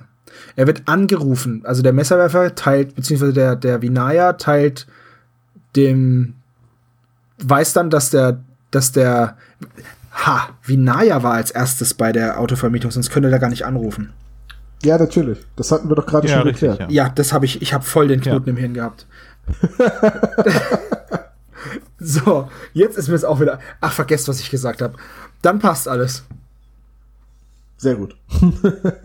Sorry. Ja, jedenfalls trennen sie sich, äh, laufen voneinander weg. Ich weiß gar nicht mehr, wer, wer trägt da die Kiste mit sich rum? Nicht Justus, ne? Nein, Justus natürlich nicht. Ich würde auch, ich würde auch nicht meinem. Ich wollte es gerade sagen, es wird beim Weglaufen nicht gerade dem langsamsten die Kiste geben. Hier, Specksack, nimm du die Kiste. Die Schuhe des Ich muss nur schneller laufen als du, ne? Ja. Aber vollkommen folgerichtig wird Justus dann ja auch als erstes gestellt. Allerdings nicht Ja. von dem Messerwerfer, sondern, also von dem wird er ja verfolgt, sondern er wird von einem buddhistischen Mönch gestellt. Ja, gut. Er, er trifft, Richtig. Hat er am Schuhwerk Er trifft- gehört, ne? Ja. er trifft den Mönch vor dem Nebeneingang von einem Kaufhaus. Als er stehen bleibt und sich umguckt nach dem Messerwerfer, der dann spurlos verschwunden ist. Und dann ähm, geht, bringt halt, bringt halt dieser Mönch ähm, Justus zum, zum Lama. Ja. Zuvor muss er halt mit, ähm, mit Vinaya sich beschäftigen. Vinaya fragt ihn dann aus. Und dann ähm, wird auch klar, wie die Kiste weggekommen ist. Ne? Weil der Lama hat meditiert, Vinaya hat, äh, hat gewartet und dann kam ein Zimmerkellner und hat Wasser gebracht für den Lama. Und als Vinaya das vorgekostet hat, hat er wohl die Kiste gestohlen, das Kästchen. Ja. Ich äh, fühlte mich übrigens hier bei dem ähm, Mönch, der ihn gestellt hat. Tai Suzi heißt der, glaube ich. Also korrigiert mich, wenn ich das falsch ausspreche, aber Tai Suzi, das ist derjenige, der nicht so gut ähm, Amerika oder Englisch spricht in dem Fall. Amerikanisch finde ich schön. Sag amerikanisch. Ja, also. Amerikanisches Englisch Du weißt stimmt genau, schon. was ich meine. Ja. Ähm, den habe ich mir so vorgestellt, natürlich jetzt erst durch Doctor Strange, den Film, wie äh, den Assistenten von Doctor Strange später Wong. Ich weiß nicht, ob ihr den Film gesehen habt, aber so habe ich mir den ungefähr ist vorgestellt. lange her, dass ich den So gesehen grimmig habe. dreinblickend und ja, sehr zurückhaltend. Übrigens habe ich mal den Namen, ja, die habe ich mal gegoogelt im, im Vorfeld meiner Recherche, weil ich gedacht habe, ah, Dr. Bo Jung Shin, vielleicht ist das ja jemand, den man kennt. Dann kommt man aber, ist ein ja, Physiotherapeut dann kommt man aber auf so, ne? Shin Bo Jung und das ist ein Meister ähm, des Huang Ki, irgend so einer Taekwondo-Schule, ein Koreaner. Also ich bin ja ziemlich gut im Schlafen. Ja, ich auch. Ich bin auch top in Mikado und ich habe auch einen ähm, goldenen Löffel in Joghurt. Ähm, nee, aber mal, äh, die, oder meintest du gerade Dr. Strange oder Dr. Strange Love? Doctor Strange. Ach so. Der Marvel ja, okay, nein, habe ich nicht Ich wollte gesehen. dich nicht darauf ansprechen, weil du die Filme nicht gesehen hast. und auch niemals sehen werde. ja.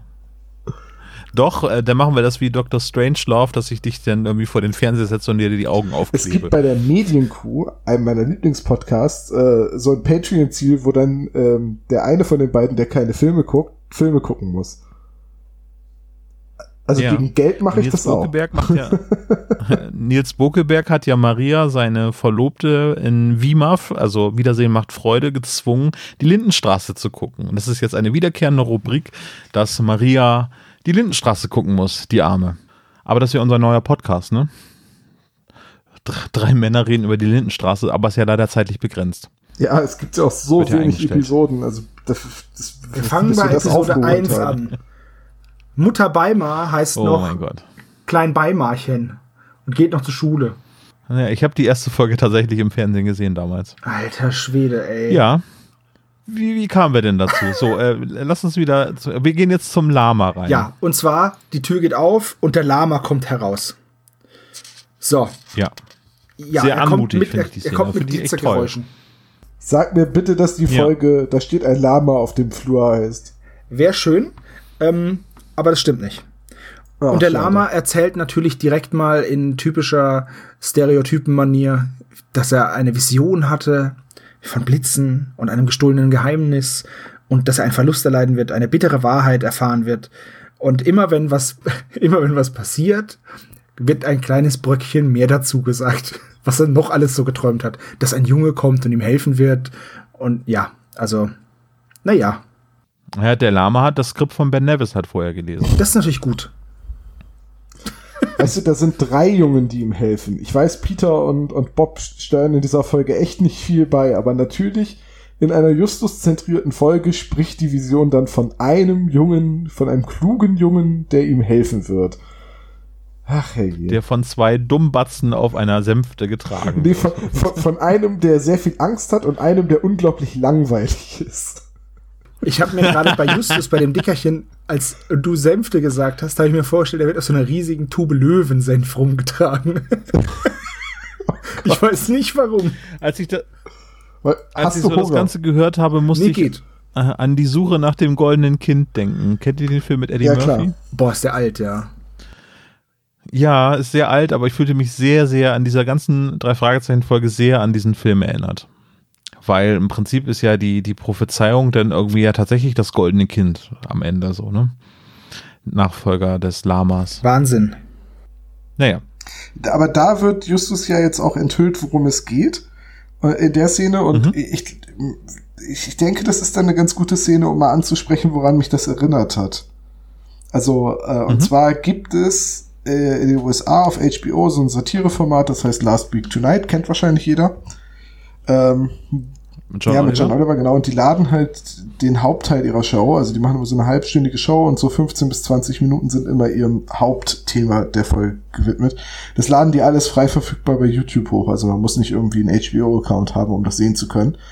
Und äh, da gibt's eine Ausgabe über den Dalai Lama.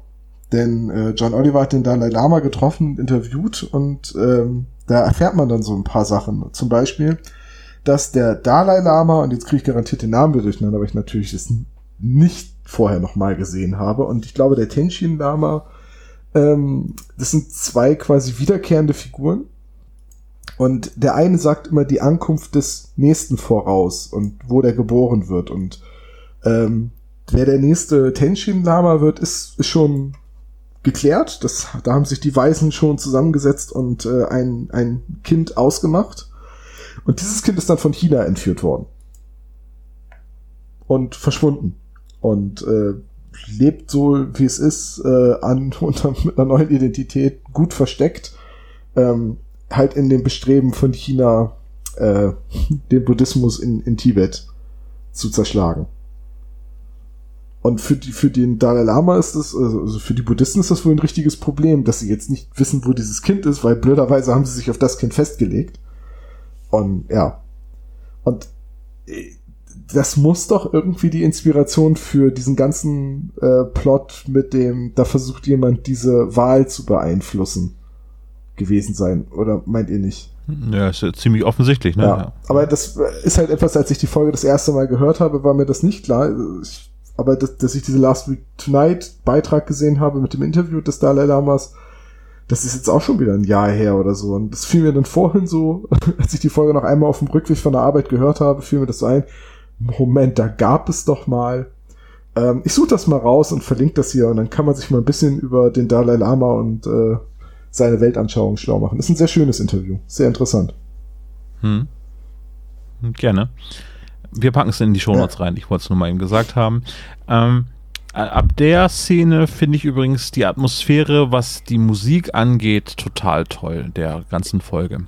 Zu Anfang fand ich die Musik ein bisschen willkürlich und austauschbar und so ab diesem Moment gibt es dann so ähnlich wieder äh, wie beim Grünen Geist so diese äh, fernöstliche Stimmung. Ja die eben durch die Instrumente getragen wird und äh, das finde ich in der Folge ganz, ganz toll ab, ab dieser Szene. Davor noch nicht. Aber es ist schön, dass du das sagst. Ich mag die Musik in dieser Folge überhaupt nicht.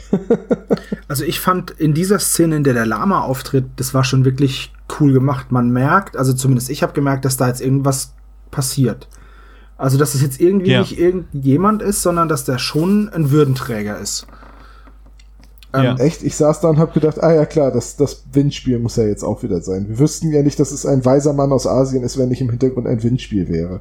Wenn nicht dieses Windspiel kommt. oh mein Gott. Aber Justus äh, hat natürlich einen super Karlauer da eingebracht irgendwie und dass die Sonne immer in Kalifornien scheint, ist auch ja. nur ein Klischee. Äh, müsste man eigentlich extra Punkte bei unserem Klischee-Koeffizienten vergeben. Übrigens möchte ich darauf hinweisen, dass wir heute, nachdem das mal von einem Hörer vorgeschlagen wurde, wahrscheinlich die erste Mal sagen werden, Justus knetet seine Unterlippe. Es passiert, in dieser ja, Folge stimmt. passiert es ja. nämlich. Was ich in dieser Szene übrigens sehr lustig finde, ist, dass der, der Dalai Lama beschreibt, äh, nicht der Dalai Lama, sondern hier Lama Geshe, ähm, beschreibt dann auch noch mal, was passiert ist und warum er alle alleine war. Und der eine Satz fand ich geil, wo er dann, wo er dann gefragt wird, wo denn Tai war. Und dann sagt er, denn Tai war ja weg. Und das fand ich einfach in dem Zusammenhang sau lustig, weil er die ganze Zeit ähm, so getragen redet und immer in so, immer so ein bisschen, weiß ich nicht, halt einfach wie ein hoher Würdenträger und dann kommt ja, denn Tai war ja weg. Und das fand ich einfach super lustig. Das jetzt, kommt jetzt natürlich nicht so gut, aber hört euch mal die Stelle an. Ähm, fand ich echt gut. Der sollte nämlich das buddhistische Zentrum überprüfen. Ja, und dann ähm, will Justus halt unbedingt wissen, was in der Schatulle ist, ne? Er lässt nicht locker. Er will wissen, was da drin ist und rät so lange rum, bis er es im Endeffekt in dem Moment auch dann schon weiß, ne?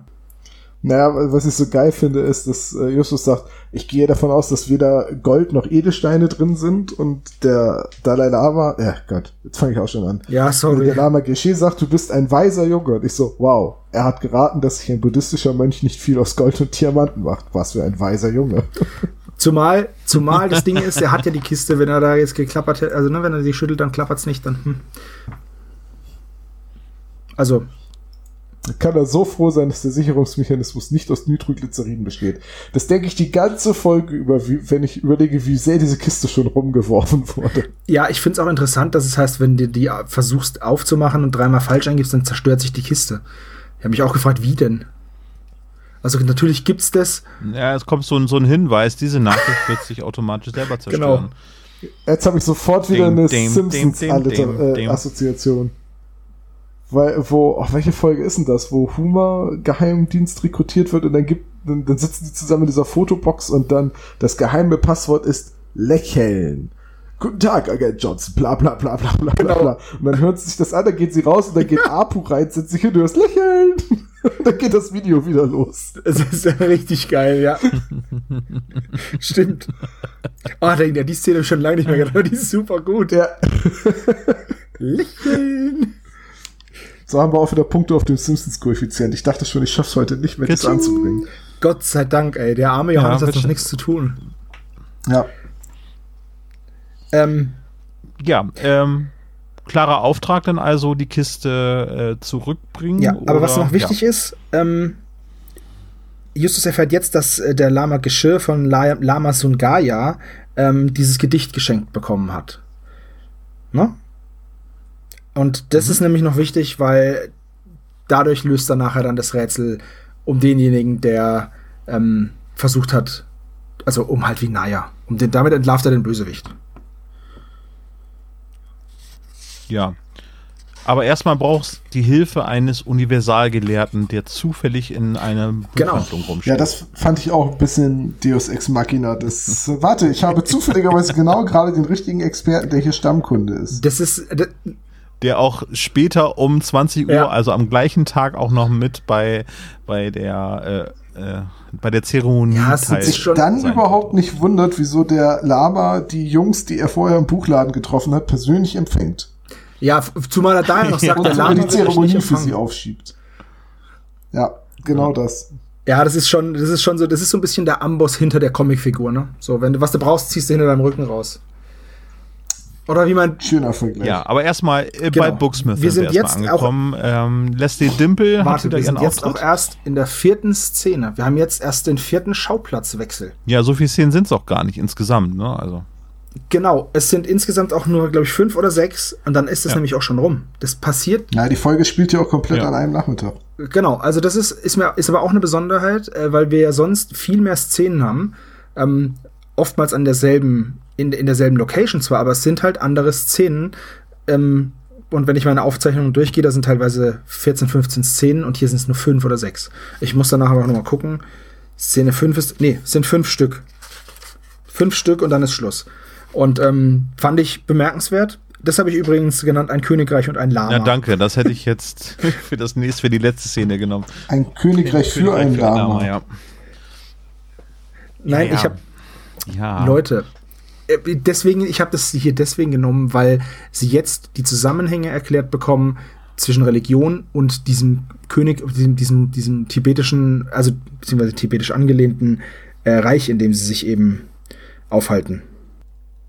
Und ich wollte halt einfach nur einen, einen doofen Witz machen und auf William Shakespeare anspielen. Den Disney-Film meinst du jetzt, oder? Nein. Also ich habe Ich weiß nicht mehr, welcher der Heinrich es ist. Ich glaube, es ist Heinrich der Vierte oder der, der Sechste, der sagt, ein Königreich für mein, oder mein Königreich für ein Pferd. gut, also ich bin nicht so hochgebildet wie du, Thomas. Deswegen habe ich, Ja, deswegen habe ich, hab auch, hab's auch ich nur zu einem Disney-Film geschafft. Ein Königreich für deswegen Lama. konnte ich jetzt ja auch nicht genau sagen, welches Heinrich-Stück von Shakespeare es ist. Ich wusste, Weil ich ich wusste das nicht mal so, glaube ich. Heinrich der Fünfte. Also, es kommt mir zwar bekannt vor, aber ich wäre da nie drauf gekommen. Ja, ja, die Hölle ist leer, die Teufel sind alle hier. Machen wir weiter. Mein Großvater war ein Priester in Trinidad. Sagen, das war doch Dawn of the Dead und nicht Schon mal, was, ne? schon, mal was von Ma schon mal was von Macumba gehört? Oder Voodoo? Mein Großvater war ein Priester in Trinidad. Er pflegte zu sagen, wenn in der Hölle kein Platz mehr ist, kommen die Toten Ich dachte, auf die Ärzte Erde. auf die Bühne. Richtig, und das ist nämlich von Anti-Zombie auf der Geräusch ist es drauf. Ich weiß nur nicht mehr auf dem schwarzen oder auf dem pinken Geräusch, das weiß ich nicht mehr. Ist auf jeden Fall ein cooles Ärztealbum. Mega gut, ja. Ist auch ein Rockbar drauf oder Deine Schuld. Richtig gut. Ärzte hören. Ach, die Ärzte sind bei Spotify. Ähm, just for Ja. everyone to know. Die Ärzte sind bei Spotify. Entgegen der Endlich. Aussage von vor fünf Jahren bei den Ärzten, die werden niemals auf einer Streaming-Plattform vertreten sein. Ich bin froh, dass sie da sind. Ja, ich glaube, das sind die Zugeständnisse, Danke. die man an das Jahr 2019 oder 2018 machen muss, ja. Ist das eigentlich noch Punkrock? Ist nicht mehr Punkrock jetzt? Okay. Ja, okay. Königreich für ein Lama, danke, ähm, Sebo. Ich habe den Film auch gesehen. Ich fand ihn super lustig. Übrigens gab es davon ein Spin-off, eine kleine Serie, die hieß Couscous Königsklasse. Sau lustig. Könnt ihr euch gerne mal angucken. Nee, pack's nicht in die Shownotes, müsst ihr selber raussuchen. Doch, ist richtig gut. Olaf Okay. in die Shownotes. Ja, Leslie Dimple finde ich äh, einen tollen wiederkehrenden Charakter. Die ist mittlerweile befördert worden. Die war nur Praktikantin beim ersten Auftritt. Und mittlerweile ist sie ja da Angestellte. Ne? Ja, und dann ähm, berichten, also Leslie Dimple wird auch ins Vertrauen gezogen, die weiß immer Bescheid. Finde ich auch cool. Ähm, ja, und dann steht halt Mr. Zang im Laden oder Dr. Zang. Oder Herr Zang. Also auf jeden Fall ähm, ist er halt da im Laden und ist dann halt, ja, dieses, diese, diese Deus Ex Machina und erzählt denen dann halt, ja, dass es kein säkuläres Land ist, dass Religion und Staat gemeinsam und so kriegen halt den Hintergrund, warum das wichtig ist. Und da kriegt man halt auch zum ersten Mal gesagt, ja, ist schon wichtig, dass man weiß, wer der Oberglatzkopf ist von den Monko, von diesen, von diesen Mönchen. Richard der Dritte. Ja. Ich, ich hab's jetzt gerade nachsehen müssen. Ich hab mir, ist, ist mir, ist mir klar. Ich weiß nicht, ob es Henry der Vierte oder Henry der Sechste war. Ja, Ja, Henry der so Vierte. Richard III. Es war, es war Richard der Dritte. Ja, also Leslie Dimple, ich habe mir noch Gedanken darüber gemacht, wer denn noch so an Nebencharakteren eingeführt werden könnte. Da hätte ich einmal Glenn Fiddich, hätte ich dann. Jana Ballantynes Oh und John. Walker. Das sind alles noch Charaktere. Vergiss bitte nicht Captain Morgan. Nee, das ist ja. Captain Morgan spielt ja bei Captain Jack und seinen Piraten mit, ne? Ist klar. oh Mann, ist das schlecht. Ja. Gehen die auch in die Cardi-Bar? In die Bar Cardi? Ich merke schon, wie in den Statistiken jetzt Nein, ich bin mir alle sicher, dass sie- so. Das, zu Recht. Ja, kann ich verstehen. Zu Recht. Nein, die gehen alle in die Korova Milchbar und alles ist gut. Ja, genau. Ja, also da wird im Prinzip alles so ein bisschen der Background erklärt. Ähm, das macht der Universalgelehrte komplett alleine. Die stellen noch ein paar Fragen und dann fängt Justus an, wie wild seine Unterlippe zu kneten. Genau. Wie ein Irrer knetet er seine, seine Unterlippe. Das ist schon so ein Wiki-Moment. Ne? ja. Die Koksnase Wiki, ja, ich weiß schon. Was, ich, was, was jetzt auch interessant ist, die einzige Verbindung zu Rocky Beach und warum die Geschichte mit den Mönchen überhaupt in Rocky Beach stattfindet, ist, dass der Lama, also der Lama Geschirr, Gesch- Geschirr, der Lama Geschirr ist Geschirr, wie heißt der Typ? Der Lama. Gische. der Lama, Na, haben wir der. La Lama G ist nur ein Übergangslama. Ja. Ja, ein Transportlama. Er ist nur ein Übergang, er, er ist nur ein Übergangslama und er muss dann praktisch, seine Aufgabe ist es, die, die von ihm anvertraute Kiste von Lama Sungaya zu einer bestimmten Zeit an einem bestimmten Ort auf der Welt zu öffnen und da drin ist dann ein Zettel und auf dem Zettel steht dann Kim Schmitz wird die neue wird die neue Lamarin. Ja, mega Upload Lama. Na, Moment, es wird ja gesagt, dass die Astrologen des äh, Lamas das korrekt berechnet haben, wo auf der Erde und so weiter diese Zeremonie stattzufinden hat. Ich glaube, die Jungs haben einfach geguckt, wo man gut surfen kann. Das glaube ich nämlich auch, weil das ist ja auch das Prinzip hinter Traumschiff. Oh, lass mal geil Urlaub machen. Wo, wo fahren wir mit dem Traumschiff jetzt hin? Also, das ist übrigens die einzige Verbindung. Und äh, in meinen Notizen steht, tada, Rocky Beach macht Sinn. naja, weil, weil es ist wirklich so, es ist ja, es ist ja schon, ähm, es geht ja hier um das Schicksal eines Landes. Das wird uns ja in Ja. dieser Szene klar gemacht. Aber warum muss es in Du, äh, Rocky Beach Skateboard-Fieber passieren? hat sich auch irgendwie, äh, sämtliche Geheimdienste haben sich in Rocky Beach getroffen. Ja, Und das- die Weltklimaforscher.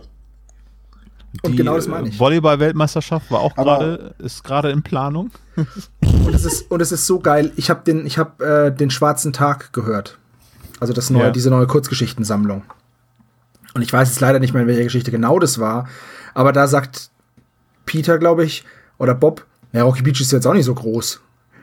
Und dann denke ich mir so, ja, okay, cool. Aber ist halt the place to be anscheinend, weil da halt alles los ist. Ja. Ja, es ist schon so ein bisschen, das ist so ein bisschen dieses Phänomen, das halt passiert ist, als die Autoren angefangen haben, ähm, immer in größeren Dimensionen zu schreiben und zu denken. Ne? Ich erinnere da mal an Folge 100, in der Atombomben äh, eine Rolle spielten und die drei nach Makatao gereist sind und so. Das ist halt dieser, äh, ja, früher hat man das Erbe von einem Einsiedler gesucht mit einer Schnitzeljagd und äh, heute muss halt äh, das Schicksal eines ganzen buddhistischen Kleinstaates Naja, ich meine, bei der silbernen mal so, Spinne ging es auch irgendwie, also wenn man die Buchvorlage nimmt, geht es auch um die Krönung eines um ein, Nachfolgers. um ein ne? Also, Königreich, ja. Einer Firma. nee, das ist ja Ähm, im, im Nee, im Ja. Original ist es ja ein. Königreich. Ähm, Wie heißt es noch? So- Valdavien, Wald, ach nee, das ist glaube ich irgendwie so ähnlich aus äh, Tim und Struppi. Was ich, was ich ganz, ähm, jetzt habe ich, jetzt habe ich hier den, den Faden verloren. Ich habe es dreimal angefangen und ich habe mich dreimal unterbrochen. Was wollte ich Weiß denn mal, wie jetzt das ist, sagen? ne? Olaf, es funktioniert. Ja, sag diese, diese Larger-than-Life-Geschichten, das ist halt so ein bisschen wie bei Dragon Ball, ne? am Anfang haben sie dieses, Ja. ja, warte, am Anfang haben sie diese, sind sie Kinder und haben dieses Kampfturnier und am Ende müssen sie von Planet zu Planet springen, weil sie so stark sind, dass, ähm, dass sie ganze Planeten vernichten können. Ja, Dragon Ball ist aber auch wirklich ein Musterbeispiel dafür, was passiert, wenn die Geschichte irgendwann zu groß wird. Ich weiß Ja, noch, Genau. äh, na, seine Kampfkraft ist über 9000 und am Ende, ähm, ja, Dragon Ball ist ganz, ganz schlimm am Ende, wenn sie die ganze Episode lang nur noch gegenüberstehen und schwitzen. Schwitzen, schreien und leuchten. Vor allem, man wurde ja erst Saiyajin, das war ja der, das war ja der Shit. Dann wurde man Super Saiyajin und dann gab's Stufen und dann wurden die Haare haben sich immer anders gefärbt. Das ist auch nichts anderes als so eine, als so eine ähm, Frisuren Barbie. Wenn du mit warmem Wasser drüber gehst, werden ihre Strähnchen pink. Das ist halt einfach, ich find's einfach voll kamen wir jetzt bescheuert. dazu? Wir sind von glatzköpfigen Mönchen, sind wir jetzt gerade zu Frisuren-Barbie gekommen. Olaf verlinkt euch Ja, mal den Original Mattel-Spot von der Frisuren Barbie, wo man so drüber gekämmt hat und dann wurden ihre Haare pink. Ja. Ja, wenn du den Den findest. findet aber er schon. Da muss er sich halt durch alle Barbie-Spots klicken. Den muss er sich nicht durchklicken. Die hat er sauber archiviert auf der Festplatte. Das Ding ist, jetzt, Aber- jetzt mit Kind kommt er da eh bald nicht mehr drum rum. Oh, Informier dich jetzt. Wir sind halt drauf gekommen, weil die- ja, die Perspektive der Folge immer größer gezogen wird. Und in diesem Fall wird halt jetzt ein super geheimes ähm, Ritual der buddhistischen Kirche in Rocky Beach abgehalten, von dem nur wenige Leute, unter anderem Professor Neunmal klug wissen. Also es ist halt schon alles sehr, sehr groß. Also wenn ich es nicht besser wüsste, würde ich sagen, die Geschichte ist von dem gleichen, der auch den Todesflug geschrieben hat. Oh, Moment. Prost! Ja. ähm, kommen wir denn zur letzten Szene? Die Auflösung. Hat den Titel Die Auflösung. Nein, ich habe habe sie genannt. Justus rettet den Buddhismus. Ja, zu Recht, zu Recht. Weil Also, im Alleingang übrigens, ne? im buddhistischen Institut von Rocky Beach findet dann eben dieses geheime Treffen statt. Die ähm, Zeremonie findet um 20 Uhr statt, das heißt, diesen 18 Uhr Termin haben sie einfach komplett gedroppt. Und es ist auch gar kein Problem, weil äh, Chuck natürlich keinen Plan hat, wo sich die Kiste oder geschweige denn die drei Fragezeichen aufhalten. Der ist einfach raus. Der tritt ja nicht mehr in Erscheinung, oder habe ich das jetzt irgendwie vergessen? Der Chuck kommt nicht mehr vor, nee. Ja, der ist raus. Im, Hör Im Hörspiel nicht. Im Buch gibt es noch die Szene, wie er, wie es einen Messerkampf gibt zwischen ihm und Morton, der sich mit einem Regenschirm verteidigt, Ah, den er im letzten Augenblick noch aus der Tür des Autos ziehen konnte. Da haben sie auch eine Verfilmung von gemacht, oder? Haben sie das nicht Kingsman und äh, The Golden Ja. Schatulle genannt? Ich wollte gerade sagen, äh, Morton ist in Wirklichkeit ein Kingsman. Oh, das wäre mega geil, aber dann hätte er den, dann hätte er den Chuck ja schon verkloppt ganz am Anfang. Ich meine, der hat schon ein sprechendes Auto, muss man auch mal so sehen, ne? Was der alles hat, der Typ. mega. Ja, und grüne Haut. Und war mit einem Schwein verheiratet. Ach so, ja, okay, jetzt habe ich's. Da war ich schon wieder einen Gedankensprung weiter als ihr beiden und Ja, Sebastian ja, ist komplett hab- raus aus dem Rennen. Nee, ich Ich habe hab schon verstanden, Show halt- Kermit und Miss Piggy, aber es war nicht lustig. Also, oh ja. deswegen, ich habe gedacht, ähm, ich zahl's dir einfach mal mit gleicher Münze heim. äh, ja, also, Justus löst alles auf. Ja. Äh, Genau, Punkt. Also, sie kommen halt da an, äh, um halb acht ungefähr, ähm, weil um acht soll die Zeremonie stattfinden. Und was ich da äh, ganz interessant war, ist, dass, dass Peter währenddessen filmt. Das wird expli explizit nochmal erwähnt. Er hat die Kamera dabei. Dann soll er sie ausmachen und dann, gut, okay. Und dann sehen sie halt eben, dass dieses Symbol, was auf der Kiste ist, dass da eben auch neben der Tür ein großes Bild ist von eben diesem Rad. Und ähm, das soll das Rad der Zeit sein oder ist das Rad der Zeit und diese sechs Felder, auf denen diese Menschen und Dämonen drauf sind, das sind eben die Welten, in die man wiedergeboren wird. Das sollen die symbolisieren. Nur, dass man es weiß. So. Dann kommen sie in Jetzt muss ich an die Szene mit Apu denken, wo er guckt, als was, wo er Ja. plant, sich aufzuhängen und dann guckt, als was er wiederkommt, da ist irgendwie Bandwurm bei. Genau. Ja, auf jeden Fall kommen sie dann in einen sehr schönen geschmuckten Raum. Da sehen sie dann auch, dass Herr Zhang da ist, zufällig. Und ähm, ja, dann haben sie auch noch das Kästchen dabei. Ja. Und, äh, Und Benaya wird ja eh am Ende die Kiste aufmachen. Das heißt, hätte er diesen ganzen Rambazamba hier mit der Kiste nicht vorher inszeniert, äh, mit dem Treffen mit Chuck und so weiter, damit diese blöde Zettel da reingeschmuggelt wird? Er hätte doch einfach Na, das mit dem Moment, Zettel so äh, machen können. Aber Justus ist es, der vorschlägt, dass jemand anderes die Kiste aufmacht. Es geht, normalerweise würde Lama Geschirr ihn aufmachen, Ach so, okay, ja, stimmt. aber- ja, habt ihr recht, ja, ja. weil sie nicht wissen, ob was manipuliert wurde, macht ihn eben Vinaya auf. Aber vorher lässt Justus noch ähm, einen Fernseher holen und das habe ich mir vorgestellt wie in der Schule früher, wenn es hieß, wir gucken heute einen Film. Wie so ein Wagen und dann wurde, genau, und dann wurde äh, Christopher, gehst du bitte mal und holst den, Ja. den Fernsehwagen? ja, okay. Und dann bist du vorgerannt und hast. Nee, gerannt nicht, da hat man getrödelt meistens. Oh, hattet ihr auch einen Kartenraum bei euch? Ja, natürlich. Okay, und dann sind, bist du im, Kartenraum war meistens auch der Fernseher. Ja. Und dann, Und ein Videorekorder, der da unterort geschraubt war immer. genau, und dann ging's los, dann fährst du das Ding rein, dann ist da ein Stecker dran, den steckst du rein, ist so eine Mehrfachsteckdose, Mhm. und dann ging's los. Der Lehrer steht da und hält wie ein Blödel die Fernbedienung. Mit einer Hand hält er sie und mit der anderen Hand tippt er so voll bekloppt auf dem Ding, auf der Fernbedienung rum. So, also so war das bei uns immer. Ja, die wussten immer nie, na, bei uns war die Lehrerin, die wussten angeht. nie, wie man diese Videorekorder angeht und, Und- man und- musste immer helfen. Es, genau. Echt bei euch auch? Und ich dachte nur, unsere Lehrer Nee, wären so nee. unfähig. nee, nee. Weiß einer von euch, wie der Videorekorder angeht? Oh, Mann, Und das ey. erste Mal, wo ich wirklich geflasht worden bin bei so einer Geschichte, war in der Oberstufe, wo im Physik-Leistungskurs dann wieder ein Fernseher hergeholt werden sollte. Und wir hatten gedacht, oh, was kommt denn jetzt? Irgendwie so eine Erkläreinheit äh, von der Relativitätstheorie oder irgendetwas Vergleichbares. Und dann hat unser Physiklehrer damals uns die alte BBC-Serie von Per Anhalter durch die Galaxis vorgeführt. Das ist natürlich cool. Oh, das war so toll. Wir hatten sogar, ich bin noch zu einer Zeit in die Schule gegangen, da waren sogar noch Super 8 Filme. Wir hatten noch diese UFA-Filme. Kennt ihr die noch? Also du, Olaf, bestimmt, du bist alt. Ja, ich habe die noch gedreht damals. Da kam, nein, nein, nein, aber da wurde immer so ein Projektor aufgebaut, der hat dann immer so schön gerattert. Dann kam so ein ultra schlechter Film. Habt ihr die Wochenshow geguckt, oder? Ja, nee, diese UFA-Filme.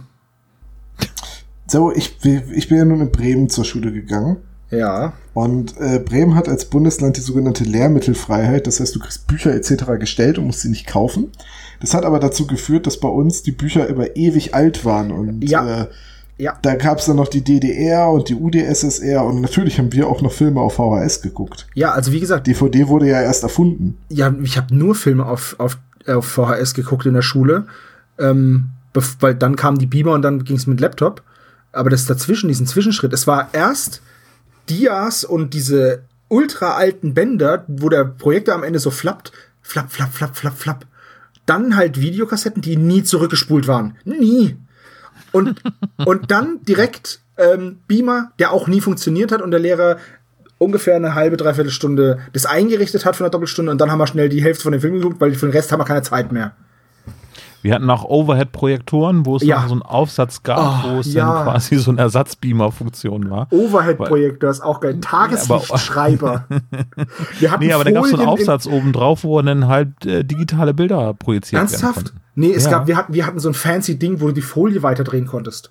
Ja, das auch, ja. Und das habe ich dann im Informatikstudium ähm, dann kennengelernt, dass wir eine Professorin hatte, die noch Folien hatte äh, und mit Klappfunktion, um bestimmte Prozesse zu darzustellen, anstatt irgendwie mit einem Beamer und einem Laptop zu arbeiten. Wobei was ich muss- für den Studiengang jetzt nicht so abwegig gewesen wäre. Aber mein Gott, was mit Computern ist echt zu kompliziert für sowas. Ich hatte mal eine Dozentin, die kam zu mir vor der Vorlesung und sagte, ich sehe, Sie haben auch einen Computer dabei. Und ich gucke sie halt recht fragend an und sie fährt fort und sagt, ich habe das Verbindungskabel zwischen Wand und Gerät in meinem Büro gelassen. Ich sie meinen, den Netzstecker? Danke für diesen Fachterminus. Könnten Sie mir wohl Ihren leihen? Ich so, naja, Sie haben, ähm, Sie haben ein Apple-Gerät. Ich nicht. Sie können das Kabel gerne haben, es wird Ihnen nichts bringen. ja, ich versuche es einfach mal. Und dann habe ich ihr dabei zugeguckt, wie sie versucht hat, von meinem Dell-Notebook äh, den Stromstecker in den äh, Mac zu kriegen. Cool.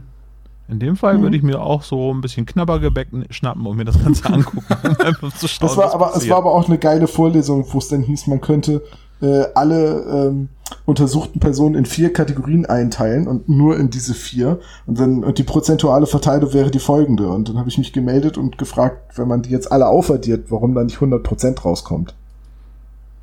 Und dann sagte die, sagte die halt, ja, so äh, Rundung. Und ich so, Rundung, 5% Rundung. Hm. Also, Kann mal passieren. die Vorlesung war nicht sehr gehaltvoll. Mehr habe ich auch nicht behalten. Aber von der Auflösung von Justus hast du einiges behalten. Geht so. äh, tatsächlich ist die Idee, dass Justus natürlich wieder den Code geknackt hat und äh, sich so aus Scheiß äh, die seine Visitenkarte reingelegt hat. Sie muss halt in dieser Folge noch vorgelesen werden. Irgendwie musste die ja noch untergebracht werden. Das fand ich sogar ganz kreativ. Das war so ein Schmunzler. Ich hätte da aber so ähm, bei, das ist eine Ben Nevis Folge, Prost, hatte so ein bisschen Angst, dass da jetzt wirklich drinne steht, dass Justus das goldene Kind sozusagen sein könnte. Das war so meine Befürchtung, als ich diese Folge zum ersten Mal gehört habe. Nee, komm, also ist es jetzt Jumping the Shark wieder hier? Nächste Folge spielt dann Justus in Tibet. Ja. ja, ich weiß auch nicht. Anstatt Tim und Struppi, Justus und so ein dicker Mops. Richtig. Ja. Ja, ähm, Also Vinaya wird natürlich noch festgenommen, und zwar bevor die Kiste aufgemacht wird, ne? ja. Und dann Aber wird er wird auch- nur durch diese Papierrolle überführt. Genau, Ne? und ja. zwar ist das Gedicht da drauf und das wusste nur Justus und der Lama selbst. Und durch diesen Zettel, um den Code zu knacken, haben sie ihn dann halt überführt. Und ähm, haben dann auch noch festgestellt, dass das Video, was sie dann vorspielen lassen, worüber wir überhaupt erst zu diesem Filmprojektor-Kram gekommen sind, ähm, dass, also Vinaya hat gesagt, dass der Lama zwischen 9 und 11 Uhr meditiert hat der Timer auf dem Video zeigt und dass, und dass am Ende der Meditation der Kellner kam und dann die Kiste geklaut hat. Auf dem Ja. Video allerdings ist der Timer auf 10 Uhr 15 und da war die Kiste schon in Peters Händen. Was Ja. bedeutet, die Kiste wurde sofort geklaut. Und Vinaya hat dann halt einfach die Kiste gestohlen, als der Lama angefangen hat zu meditieren, hat Tai weggeschickt, guck mal hier beim Bettzentrum, dass da alles in Ordnung ist und ist dann eben äh, los, um sich mit Chuck zu treffen. Und der Hintergrund ist einfach, dass Vinaya da jemanden äh, da dann ein Kärtchen reinschmuggeln wollte von seiner Familie, dass seiner Familie halt einfach besser geht. Dass der Lama halt aus ihrer Familie kommt. Und ich verstehe nicht so ganz, wenn er wirklich daran glaubt, dass er das dann macht. Also wenn, er ist ja Mönch. Und dann glaubt man das ja. Oder? Vielleicht, vielleicht ist er so ein Mitläufer, nicht so ein Überzeugungstäter. Okay, naja, gut. Übergangsbuddhist vielleicht. Ja, oder er konnte durch die Mitgliedschaft beim Buddhismus dem Wehrdienst entkommen oder irgendwie sowas. Also auf jeden Fall ähm, sagt dann der Lama nochmal, dass seine Vision sich erfüllt hat. Er hat einen Verlust erlitten, Vinaya ist weg. Ähm, und eine bittere Wahrheit, Vinaya hat ihn verraten. Und ja, Justus hat ihm geholfen. Und dann machen sie eben das Kästchen auf und dann ist da die Visitenkarte drin. Und Abschlusslachen. ja, was ich aber ganz Ja, cool wird finde, Justus noch einmal gemaßregelt, dass er zu Genau. großen Auftritten Finde ich richtig cool. neigt. der Lama sagt, hey, ist ja cool, dass du so schlau bist, aber sei mal nicht so, sei mal nicht so arrogant dabei. Das finde ich echt cool. Ja, fand ich auch. Ja, das war die Folge, ne? Das war die Folge Schatz der Mönche, ja. Wollen wir Faziten? Sebastian. Ja, wir können gerne Faziten. Ähm, also ich, ich ziehe mal Fahrt zuerst. Ähm, die Stimmung in dem, in dem Hörspiel finde ich gut, wenn der Lama da ist, weil die ist einfach cool gemacht. Mhm. Ansonsten finde ich die Folge jetzt nicht so doll, wird nicht eine meiner Lieblingsfolgen werden, weil ich finde, dass nichts passiert. Also es passiert halt echt so gut wie nix. Es wird mir halt viel über Religion erzählt. Bin ich jetzt nicht so für zu haben. Ähm, und ja, also es, es geht halt um Zettel in der Kiste. Also ich, ich, ist es nicht meine Lieblingsfolge. Sagen wir es mal so. Ich hatte sie allerdings auch stärker in Erinnerung. Ähm, als ich sie dann gehört habe, dachte ich mir, hm, hatte ich irgendwie anders in Erinnerung, dass da mehr abgegangen ist. Aber die erste Szene ist so, was die, was die Action und das ist, angeht, ist so, ist so, ja, da ist der Höhepunkt schon erreicht und dann war's das. So, jetzt, äh, Entschuldigung, Tom, was sagst du? Ja, ähm, ich glaube, ich bin etwas versöhnlicher als Sabo. Weil ich es mal schön finde, dass die Folge relativ schnell erzählt ist, dass es alles an einem Nachmittag spielt. Ich bin aber grundsätzlich nicht so der Freund von diesen Justus-Folgen, in denen ähm, Peter und, und Bob zu so Komparsen degradiert werden. Äh, gut, in dieser Folge, die buddhistischen Leute sind jetzt leider alle Männer. Das heißt, Bob kann seine Trümpfe eh nicht so ausspielen. Ähm, und super sportlich muss man nur sein, wenn man mit Inlinern vorne Messerwerfer wegfährt. Also hat Peter da am Anfang seinen kurzen Auftritt. Aber so insgesamt ist mir die Folge zu Justus zentriert. Ähm, die große Auflösung am Ende ähm, hat halt auch so ein bisschen, ja, so ein bisschen sowas Krimihaftes, ne, wo dann der äh, ermittelnde Detektiv am Ende alles durchschaut hat und aber alle im Dunkeln tappen lässt. In diesem Fall jetzt Justus. Das schwächt die ganze Handlung, wobei ich die Thematik jetzt eigentlich ganz interessant fand. Vielleicht, wenn man sie in einen anderen Ort verlegt hätte und Peter und Bob im Hörspiel ein bisschen mehr zur Geltung kommen würden, ich glaube, dann würde mir die Folge deutlich besser gefallen. Das Ding ist halt einfach, wenn ich da kurz einhaken darf, warum gibt's einen Mr. Zang? Das hätte doch Bob auch rausfinden können, oder nicht? Aber oder ist das wegen der Rechercheaufwand bedeutet, der deutlich länger dauern würde, dann würde man Ich wollte gerade fragen. Pacing, ne? Ja. Genau, oder ist das der Kürze der Zeit geschuldet? Das kann natürlich ja, auch das sein. Das muss halt alles an diesem einen Nachmittag stattfinden. Weil es hätte ja auch eine Frau Dr. Zang sein können und dann hätte Bob das alles rausgefunden, indem er mit ihr flirtet. Schnell mal so. Die will eigentlich ja, gar nicht über ihre, die will gar nicht über ihre Profession reden, aber dann kommt Sexy Bob, Flirty Bob und äh, Hallo, zack erzählt sie alles. Professor. Hi, ich bin Jim Bernardi, der Inspizient. Jim Bernardi. Hi, ich bin Jim Bernardi, der Inspizient. Immer noch einer der geilsten Sätze für mich. Alright. Oder wie fandst du die Folge denn? Äh, ich fand die Folge, ach, ganz ach, okay. Doch so gut.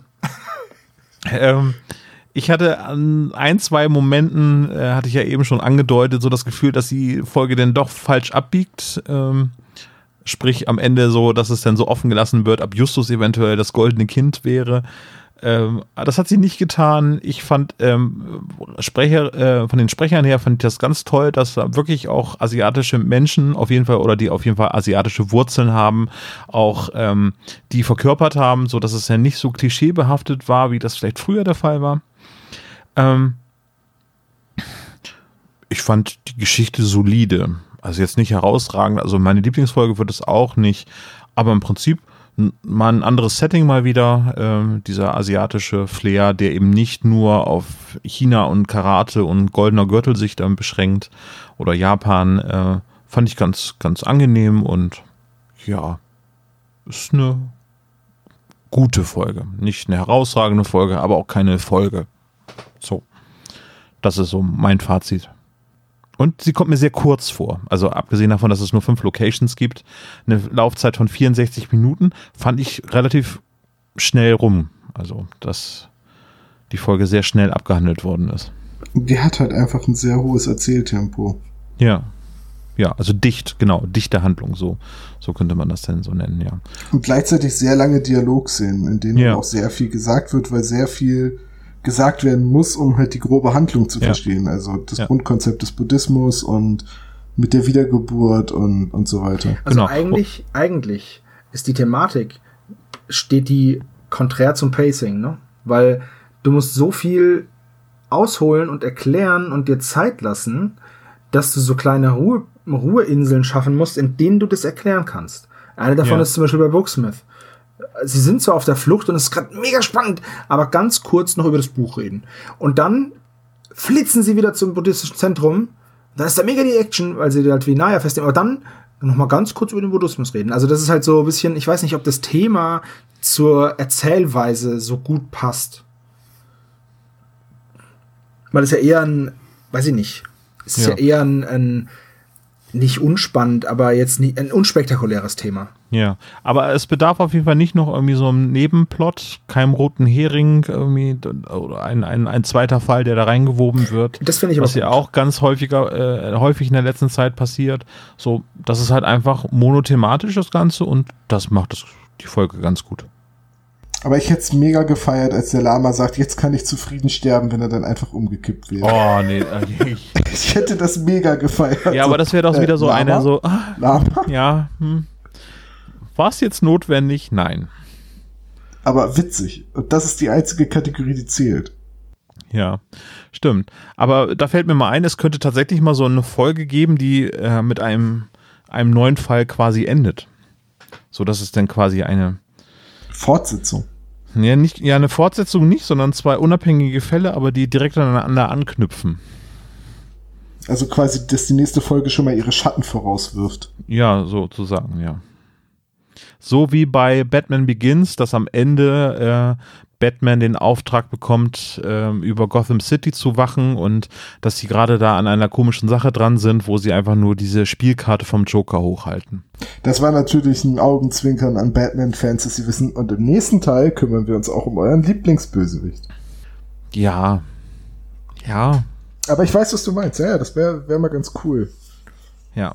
Müsste wenn, aber wenn, wenn Inspektor Cotter sagt, habt ihr schon mal von dieser Terrororganisation namens Kali D gehört? naja, oder die Phantomoma hier beim schwarzen Frei, äh, beim schwarzen Tag. Das so in ähnlicher Form könnte das sein, dass irgendwo noch ein anderer Fall angedeutet wird und dass es jetzt nicht unbedingt irgendwie so eine Dreierfolge ist wie bei Schattenwelt oder. Du meinst Phantom der Oma? Phantom, der Opa. ja, ja, ja, haben wir, glaube ich, genug gesagt jetzt zu dieser Folge. Ich möchte übrigens noch, bevor wir zum Klischee-Koeffizienten kommen, ist mir gerade noch eine Sache eingefallen, die ich anmerken möchte. Mhm. Und zwar, ich finde, dass Justus dadurch, dass er den ähm, die Kiste öffnet und den äh, Zettel entnimmt, macht er das gesamte Ritual kaputt. Stimmt. Weil jetzt die Kiste, die Kiste ist nicht mehr unberührt und er könnte selbst auch einen Zettel gefälscht und reingelegt haben. Stimmt. Und nur weil er Justus ist, ist er je, über jeden Zweifel erhaben. Alter, Ja. das ist total richtig, weil es darf ja die Kiste nur zu dieser Zeit aufgemacht werden.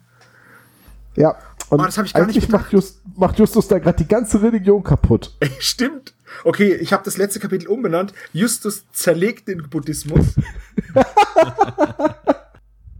Und jetzt können wir gerne zum Klischee-Koeffizienten gehen. Das Sehr meine ich schön. doch eigentlich gerade so. Also ja. Ach so. Okay, ich fange mal an. Der Verstärker wird eingeschaltet. Einmal 10 Punkte. Äh, Peter ist super sportlich. Er fährt Skate, äh, also Skates. Inliner? Sind es Inliner oder sind es einfach Roller Skates, die er fährt? Das ist das gleiche, weil ein Nee. Bei- Das andere sind Rollschuhe. Roll ja, okay. Äh, einmal fünf Punkte auf jeden Fall.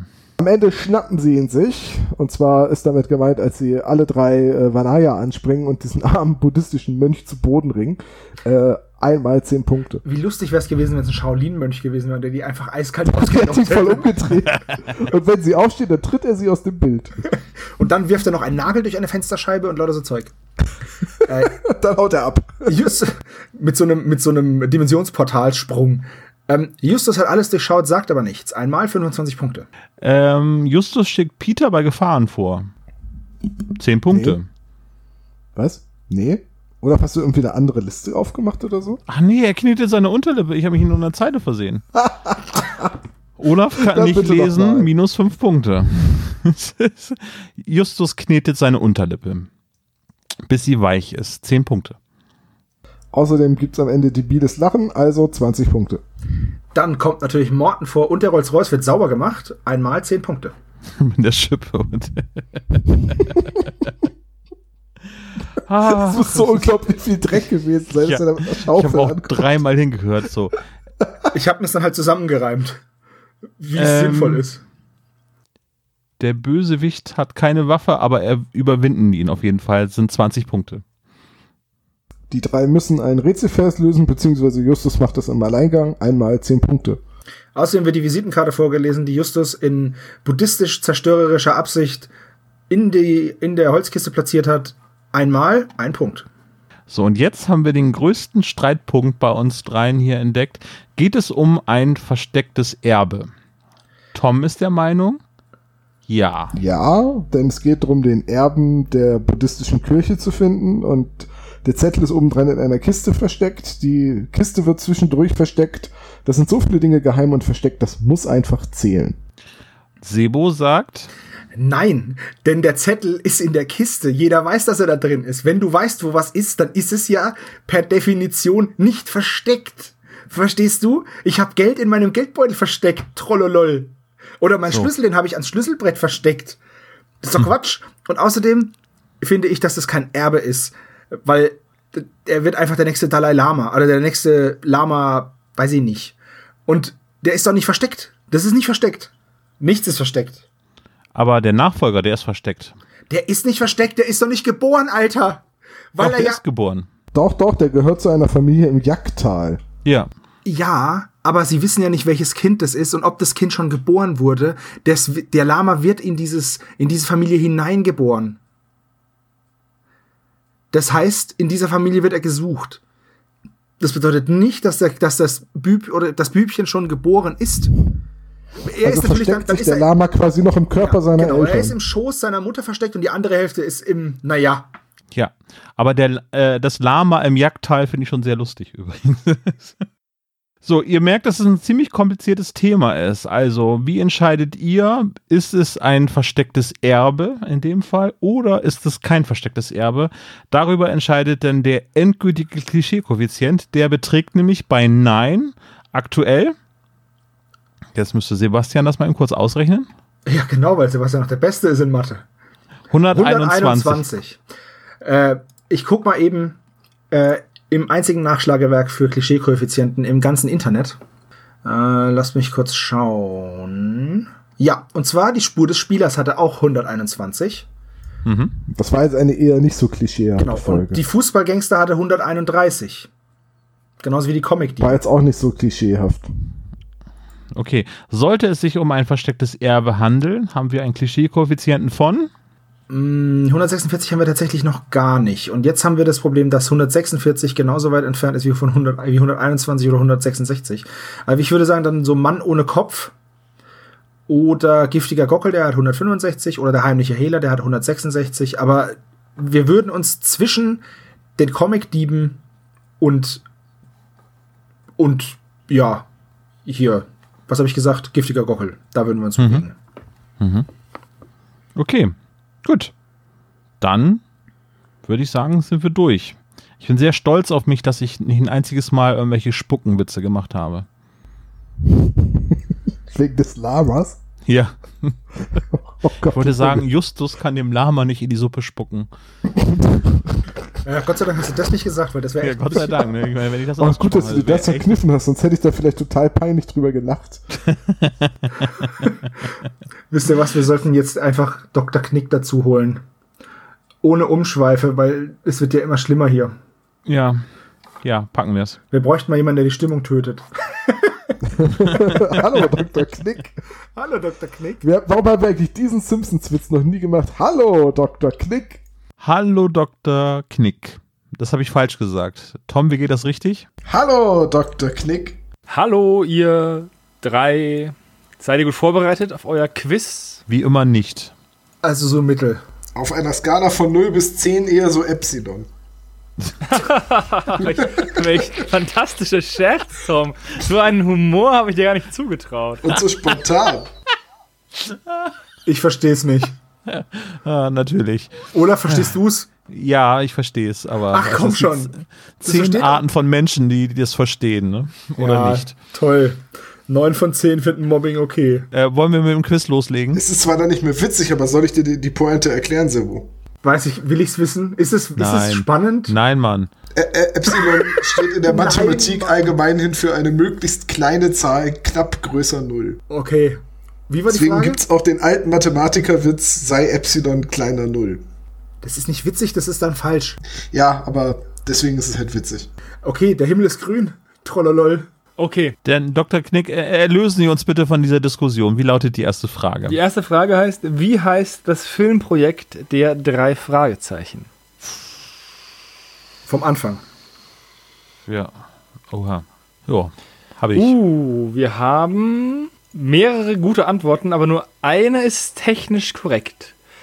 Die richtige Antwort ist die Jagd nach dem dunklen Geheimnis. Juhu. Das hat Yes. Sebastian vollkommen richtig. Olaf hat Jagd nach dem dunklen Geheimnis. Also in meiner unendlichen Güte würde ich Lässt das ja gelten lassen. zu. Was habe ich denn? Die, die Jagd, also da hätte die davor stehen müssen. Ach mein Gott. Ja, gut, es ist halt. Ich äh, habe dir schon einen Punkt gegeben, Olaf. Und äh, Tom hat Blair Lama Project. ich habe ich hab nur das Gefühl, dass der, dass der Tom hier dieses äh, Quiz für billige Witze missbraucht, Ich glaube auch, er führt das Ganze ad absurdum. die er es nicht äh, geschafft hat, im Podcast unterzubringen. Die sind nicht billig, ich habe dafür ein ganzes Autorenteam angeheuert. Aber Wow. das billigste Autorenteam der Welt. Ich wollte gerade gerade sagen, die sind so witzig, die sind bestimmt bei Funk engagiert, oder? lassen, lassen Sie sich mit Hundefutter bezahlen. Nicht alle. Ist es dieses, ist es dieses Infinite Monkey-Theorem? Bitte Frage 2, Dr. Knobel, bitte. Es geht, es wird immer schlimmer hier. Frage Nummer zwei. Wann fällt Peter die Kiste in die Hände? Was? Oh, ah, ich hab's vorhin noch gesagt. Shit. Tja. Ihr habt, äh, Sebastian und Olaf, die dieses Quiz noch ernst nehmen, haben 10.15 Uhr angegeben und Tom als Justus den unendlichen Unwahrscheinlichkeitsantrieb abstellte. Oh, Alter. In der Billa Bauze sozusagen. Wir müssten da echt mal drüber reden, über dein ADHS, Tom. Das heißt Bettei Geuze. Weil ich habe ge gehört, dass wenn Schüler Lehrern falsche Antworten geben, machen sie das nur wegen der Aufmerksamkeit. Kann es sein, dass ihr ihn vielleicht nicht im Podcast ähm, oft genug zu Wort kommen lasst? Ach, jetzt bin ich schuld, wenn, wenn der Thomas nicht zuhört. Der Thomas, der Thomas. er macht die Mädels seiner Freundin gerne früh zu Omas. Oh mein Gott. Die Uhrzeit ist 9.43 Uhr. Echt? Ja. Aber du, Nein! Zu diesem das 10.15 Uhr Ja. war, das 10.15 Uhr war das, wo die geredet haben. Oder? Genau. Um 9.43 Uhr sagt, nimmt Peter die Kiste auf, beziehungsweise ist das die Zeit, wo, wo Justus Stimmt. sagt, dass, dass die, der, der Zeitstempel des Auf, der Aufnahme sei, an dem die Kiste aufgenommen wurde. Ja, hast recht. ja, ja, ja, ja. Scheiße. Ja, gut, da habe ich, da hab ich dich wahrscheinlich auch in die Irre geführt, weil ich gesagt habe, ich habe es vorher noch gesagt, ne? Ein bisschen, genau. Ja, tut mir leid, Olaf, aber ich habe es auch falsch. Okay. Ja, Wo steht das Hotel des Lamas? Äh. Hieß kein, keine Witze über Peru. Das Hotel des Lamas ist nur ein eingezäunter Bereich. Auf einer Wiese. Ah, ja, ja, warte. Tick, tick, tick, tick, tick, tick, tock. Ich erinnere mich, das war meine Eselsbrücke. Habe ich dir jetzt einen Tipp gegeben, in dem ich was gesagt habe? Ich glaube,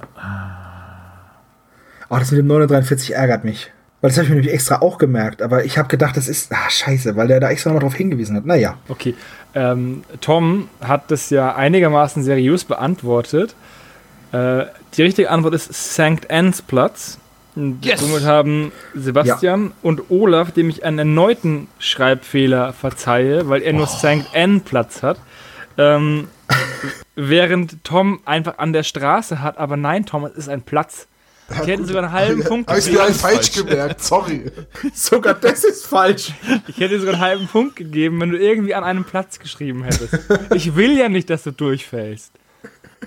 Aber du musst dich auch ein bisschen selber bemühen. ich hatte als Eselsbrücke St. Anger von, äh, von Metallica. Das ist überhaupt. Weißt, weißt du, du merkst dir was anderes, anstatt dir das Richtige zu merken. Das macht aber überhaupt das keinen Sinn. Kriege ich melodisch hin. Ja. Okay. Aber der St. Anger Platz ist irgendwie auch cool.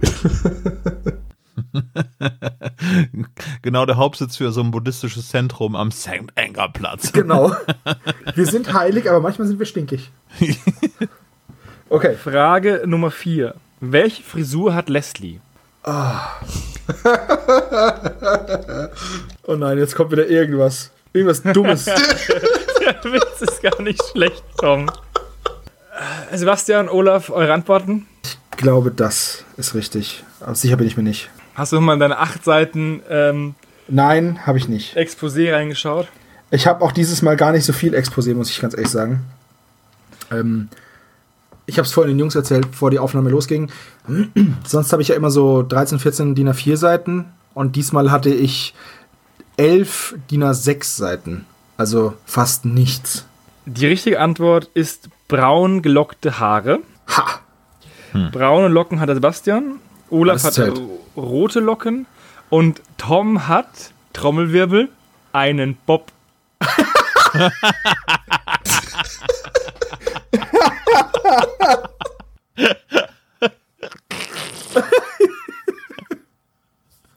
Das ist schon echt bescheuert. Okay, fünfte und letzte Frage.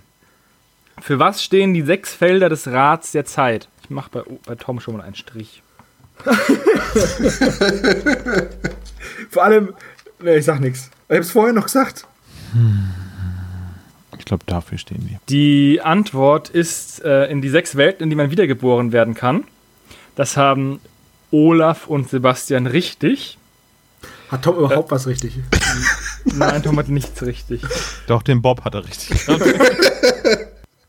Die, die Sache ist die, Der ist Das so ein ja- Scheißtroll, der Typ. dass es ja Götter, Menschen, Tiere, Geister und Dämonen sind. Das sind aber nur fünf Welten. Steine und Ameisen. Steine und Ameisen gibt es auch noch. Rate ich jetzt einfach. Man, mu Immer mal rausgehauen. Ne? Feuer und muss- Atem muss es auch geben. man muss also nur oft genug sterben, dann wird man zum Gott. Ähm, Tom hat die schöne Antwort: Frühstück, zweites Frühstück, Mittagessen, Dessert, Abendessen und Betthupferl. Das Rad der Zeit. Das ist das Rad der Zeit. Jeden Tag bei mir. Das ist das Käserad. Olaf, Sebastian, schön, dass ihr das Quiz ähm, ernst genommen habt. Tom, ich werde deine Mutter anrufen. Okay. Du musst leider nachsitzen. Ja. Und wir sehen uns dann beim nächsten Mal wieder. Jawohl. Adieu. Wiederschauen. Ciao, Kakao. Also ich habe ja ein bisschen große Angst davor, dass ich das Jahr mit Dr. Knick wiederholen muss. Ich glaube, du musst das ja mit Dr. Knick wiederholen, Ja. wenn du so weitermachst. Na, ich habe mir fest vorgenommen, wenn ich eine Antwort weiß, dann schreibe ich sie auf, aber äh, da, wir, da, da die Quizfragen einfach irgendwann entsetzlich schwer wurden und ich keine Energie mehr hatte, mir das auch noch alles zu merken, habe ich gesagt, so, wenn ich eine Antwort weiß, gebe ich sie und ansonsten rate ich. Ja, ich habe die Folge tatsächlich sehr häufig gehört, deswegen habe ich diesmal relativ viel beantworten können. Ja, ähm, ja, sind wir eigentlich fast durch. Mir sind noch zwei Sachen eingefallen, die wir noch erwähnen sollten. Das erste wäre, äh, dass man so ein Save the Date markieren sollte, und zwar den 23. März. Was ist denn am 23. März? Hm, was machen wir denn da, Sebastian? Weißt du das? Ja, das sind wir wo? Wo sind wir da? In Köln. Nee, in Remscheid, ne? Das ist doch da. Ja, quasi, ja. Ja, in Ja. Remscheid. Ich kenne mich da nicht so aus im Pott. Oh, es ist das Rheinland. Ich mache das jedes Mal falsch. Im Rheinland. Da sind wir im Rheinland. Oder ist Remscheid jetzt schon Pott? Du elender Oberfranke. Ich korrigiere das nicht. Doch, ich muss es korrigieren. Ich bin Unterfranke. Können wir es jetzt einigermaßen vernünftig noch rüberbringen? Also wir werden sicherlich nochmal eine besondere Also wir Werbung sind- dafür machen. Wir sind in Remscheid zusammen mit ähm, unserem lieben Freund dem Christian. Und wer ist noch dabei? Markus Winter. So, und was machen wir da? Das, was wir am besten können. Über die drei Fragezeichen reden und Christian macht eine Lesung aus seinem Buch. Genau, das heißt, wir haben tatsächlich im März unseren ersten Live-Auftritt 2019. Vielleicht auch den letzten, das wissen wir noch nicht, weil. äh, Kommt ja, nee, wir sind, ne? Es kommt, nee, es ist halt einfach so, dass wir kommen zu solchen Terminen wie die Jungfrau zum Kind. Menschen treten an uns heran und wir sagen dann meistens, oh ja, gerne. Ähm, und dann machen wir das. Wir sind die Yes-Men, wir können einfach nicht Nein sagen. Hast du jetzt gerade gesagt, dass die Jungfrau zum Kind gesagt hat, ach ja, gerne, weil jemand an sie herangetreten ist? Bitte was? Ja, also am 23. März um 18.30 Uhr gibt es äh, eine Lesung mit Christian aus Die Welt der drei Fragezeichen und anschließend eine Podiumsdiskussion, wo wir mitwirken dürfen und äh, als super Hauptgastgeber und Gesprächspartner wird Markus Winter von Winter Audio oder Winterzeit Audio mit dabei sein. Oder umgekehrt, wir sind mit dabei und er ist der Gastgeber. So, so sollte man das lieber sagen. So sieht's aus. Genau. Alle Infos dazu packen wir euch hier in die, in die Shownotes und in die äh, Text oder in den Text, in die Beschreibung. Ähm, dann könnt ihr da nochmal alles genau nachgucken. Ja. Und dann haben wir gedacht, dass jetzt ähm, mit dieser Folge, die aus dem Voting entstanden ist, dass wir jetzt ein neues Folgenvoting mit anbieten wollen. Ja, und Tom hatte uns ein schönes Thema vorgeschlagen. Tom, kannst du noch mal ein kurz das Thema uns nennen? Ich hatte mir gedacht, wir reden mal über Folgen, in denen äh, es dunkel ist oder in denen es eine Nacht gibt. Und dann haben wir uns Folgen rausgesucht, auf die das zutrifft. Dunkel war es, der Mond schien helle. Als ein Wagen blitzeschnelle langsam Langs- um die Ecke fuhr. Drinnen saßen stehend Leute, schweigend ins Gespräch vertieft, als, Als ein, ein totgeschossener totgeschossen- Hase auf der Sandbank Schlittschuh lief. Sowas kann man sich merken, ne? Aber wie Weißt du, dass ähm, auf einer die Glocke kleinen- geht, ne? Weißt du, dass auf einer kleinen grünen Bank, die groß und rot gestrichen war, Das, diese Sache hat mein Vater mir bei, beigebracht. Mhm. Auf einer kleinen grünen Bank, die groß und rot gestrichen war, saß ein blond gelockter Jüngling mit kohlrabenschwarzem Haar. In der Hand eine Butterstulle, die mit Schmalz bestrichen war. Ja. Was das hast du denn für eine Folge dir rausgesucht, Sebo? halt die Klappe, rede über die drei Fragezeichen. Ähm, mhm. Ich habe mir rausgesucht Nacht in Angst, eine von Toms Lieblingsfolgen. Ähm, das ist die Nummer 86 im Hörspiel, die Nummer 85 der Bücher. Und Servos ja. Begründung war, er möchte endlich mal wieder in der Abstimmung gewinnen. Genau, deswegen habe ich mir die stärkste Folge von allen geschnappt. So, bitte, bitte, ich möchte auch mal wieder. Ich gewinne nie. Ich, ich habe immer blöde Folgen. also, das ist nicht meine Meinung, aber ihr wählt die ja so. meiner Tom, Meinung nach sind die toll. Tom, was willst du haben?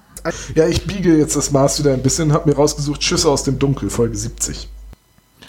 Und ich habe mir ausgesucht Folge 159, Nacht der Tiger. So, Nacht in Angst, Schüsse aus dem Dunkel und Nacht der Tiger.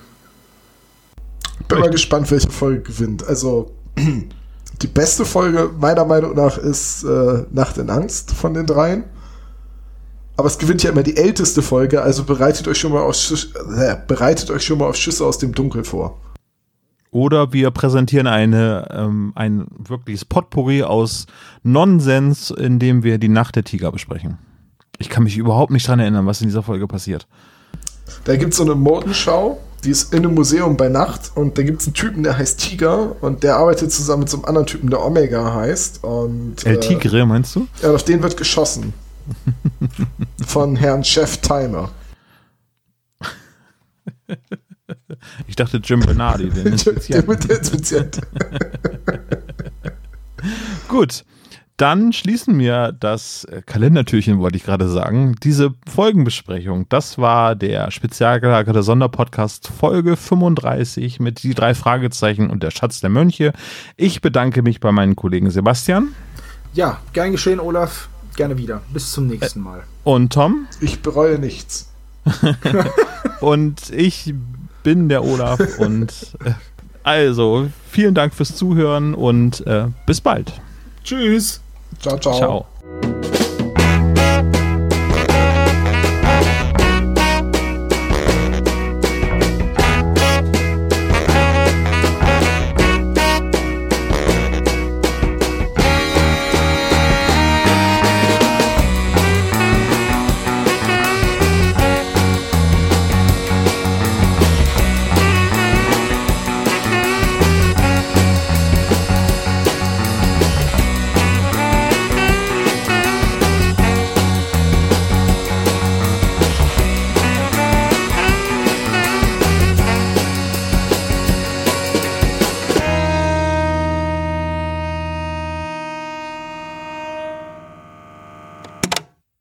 Dieser Podcast ist ein reines Hobbyprojekt von drei Fans und steht in keiner Verbindung zu Europa oder Kosmos. Jegliche Namensrechte bleiben gewahrt. Wir bedanken uns bei der Band Tech Fu, dass wir ihren Song nicht kleinlich als unser Intro verwenden dürfen. Ihr findet Tech Fu unter www.techfu.de oder bei Soundcloud. Außerdem danken wir unserer Station Voice Heinz Kreienbaum. Ihr findet den spezial gelagerten Sonderpodcast unter spezialgelagert.de oder ihr folgt uns auf Facebook, Instagram oder Twitter jeweils unter spezialgelagert.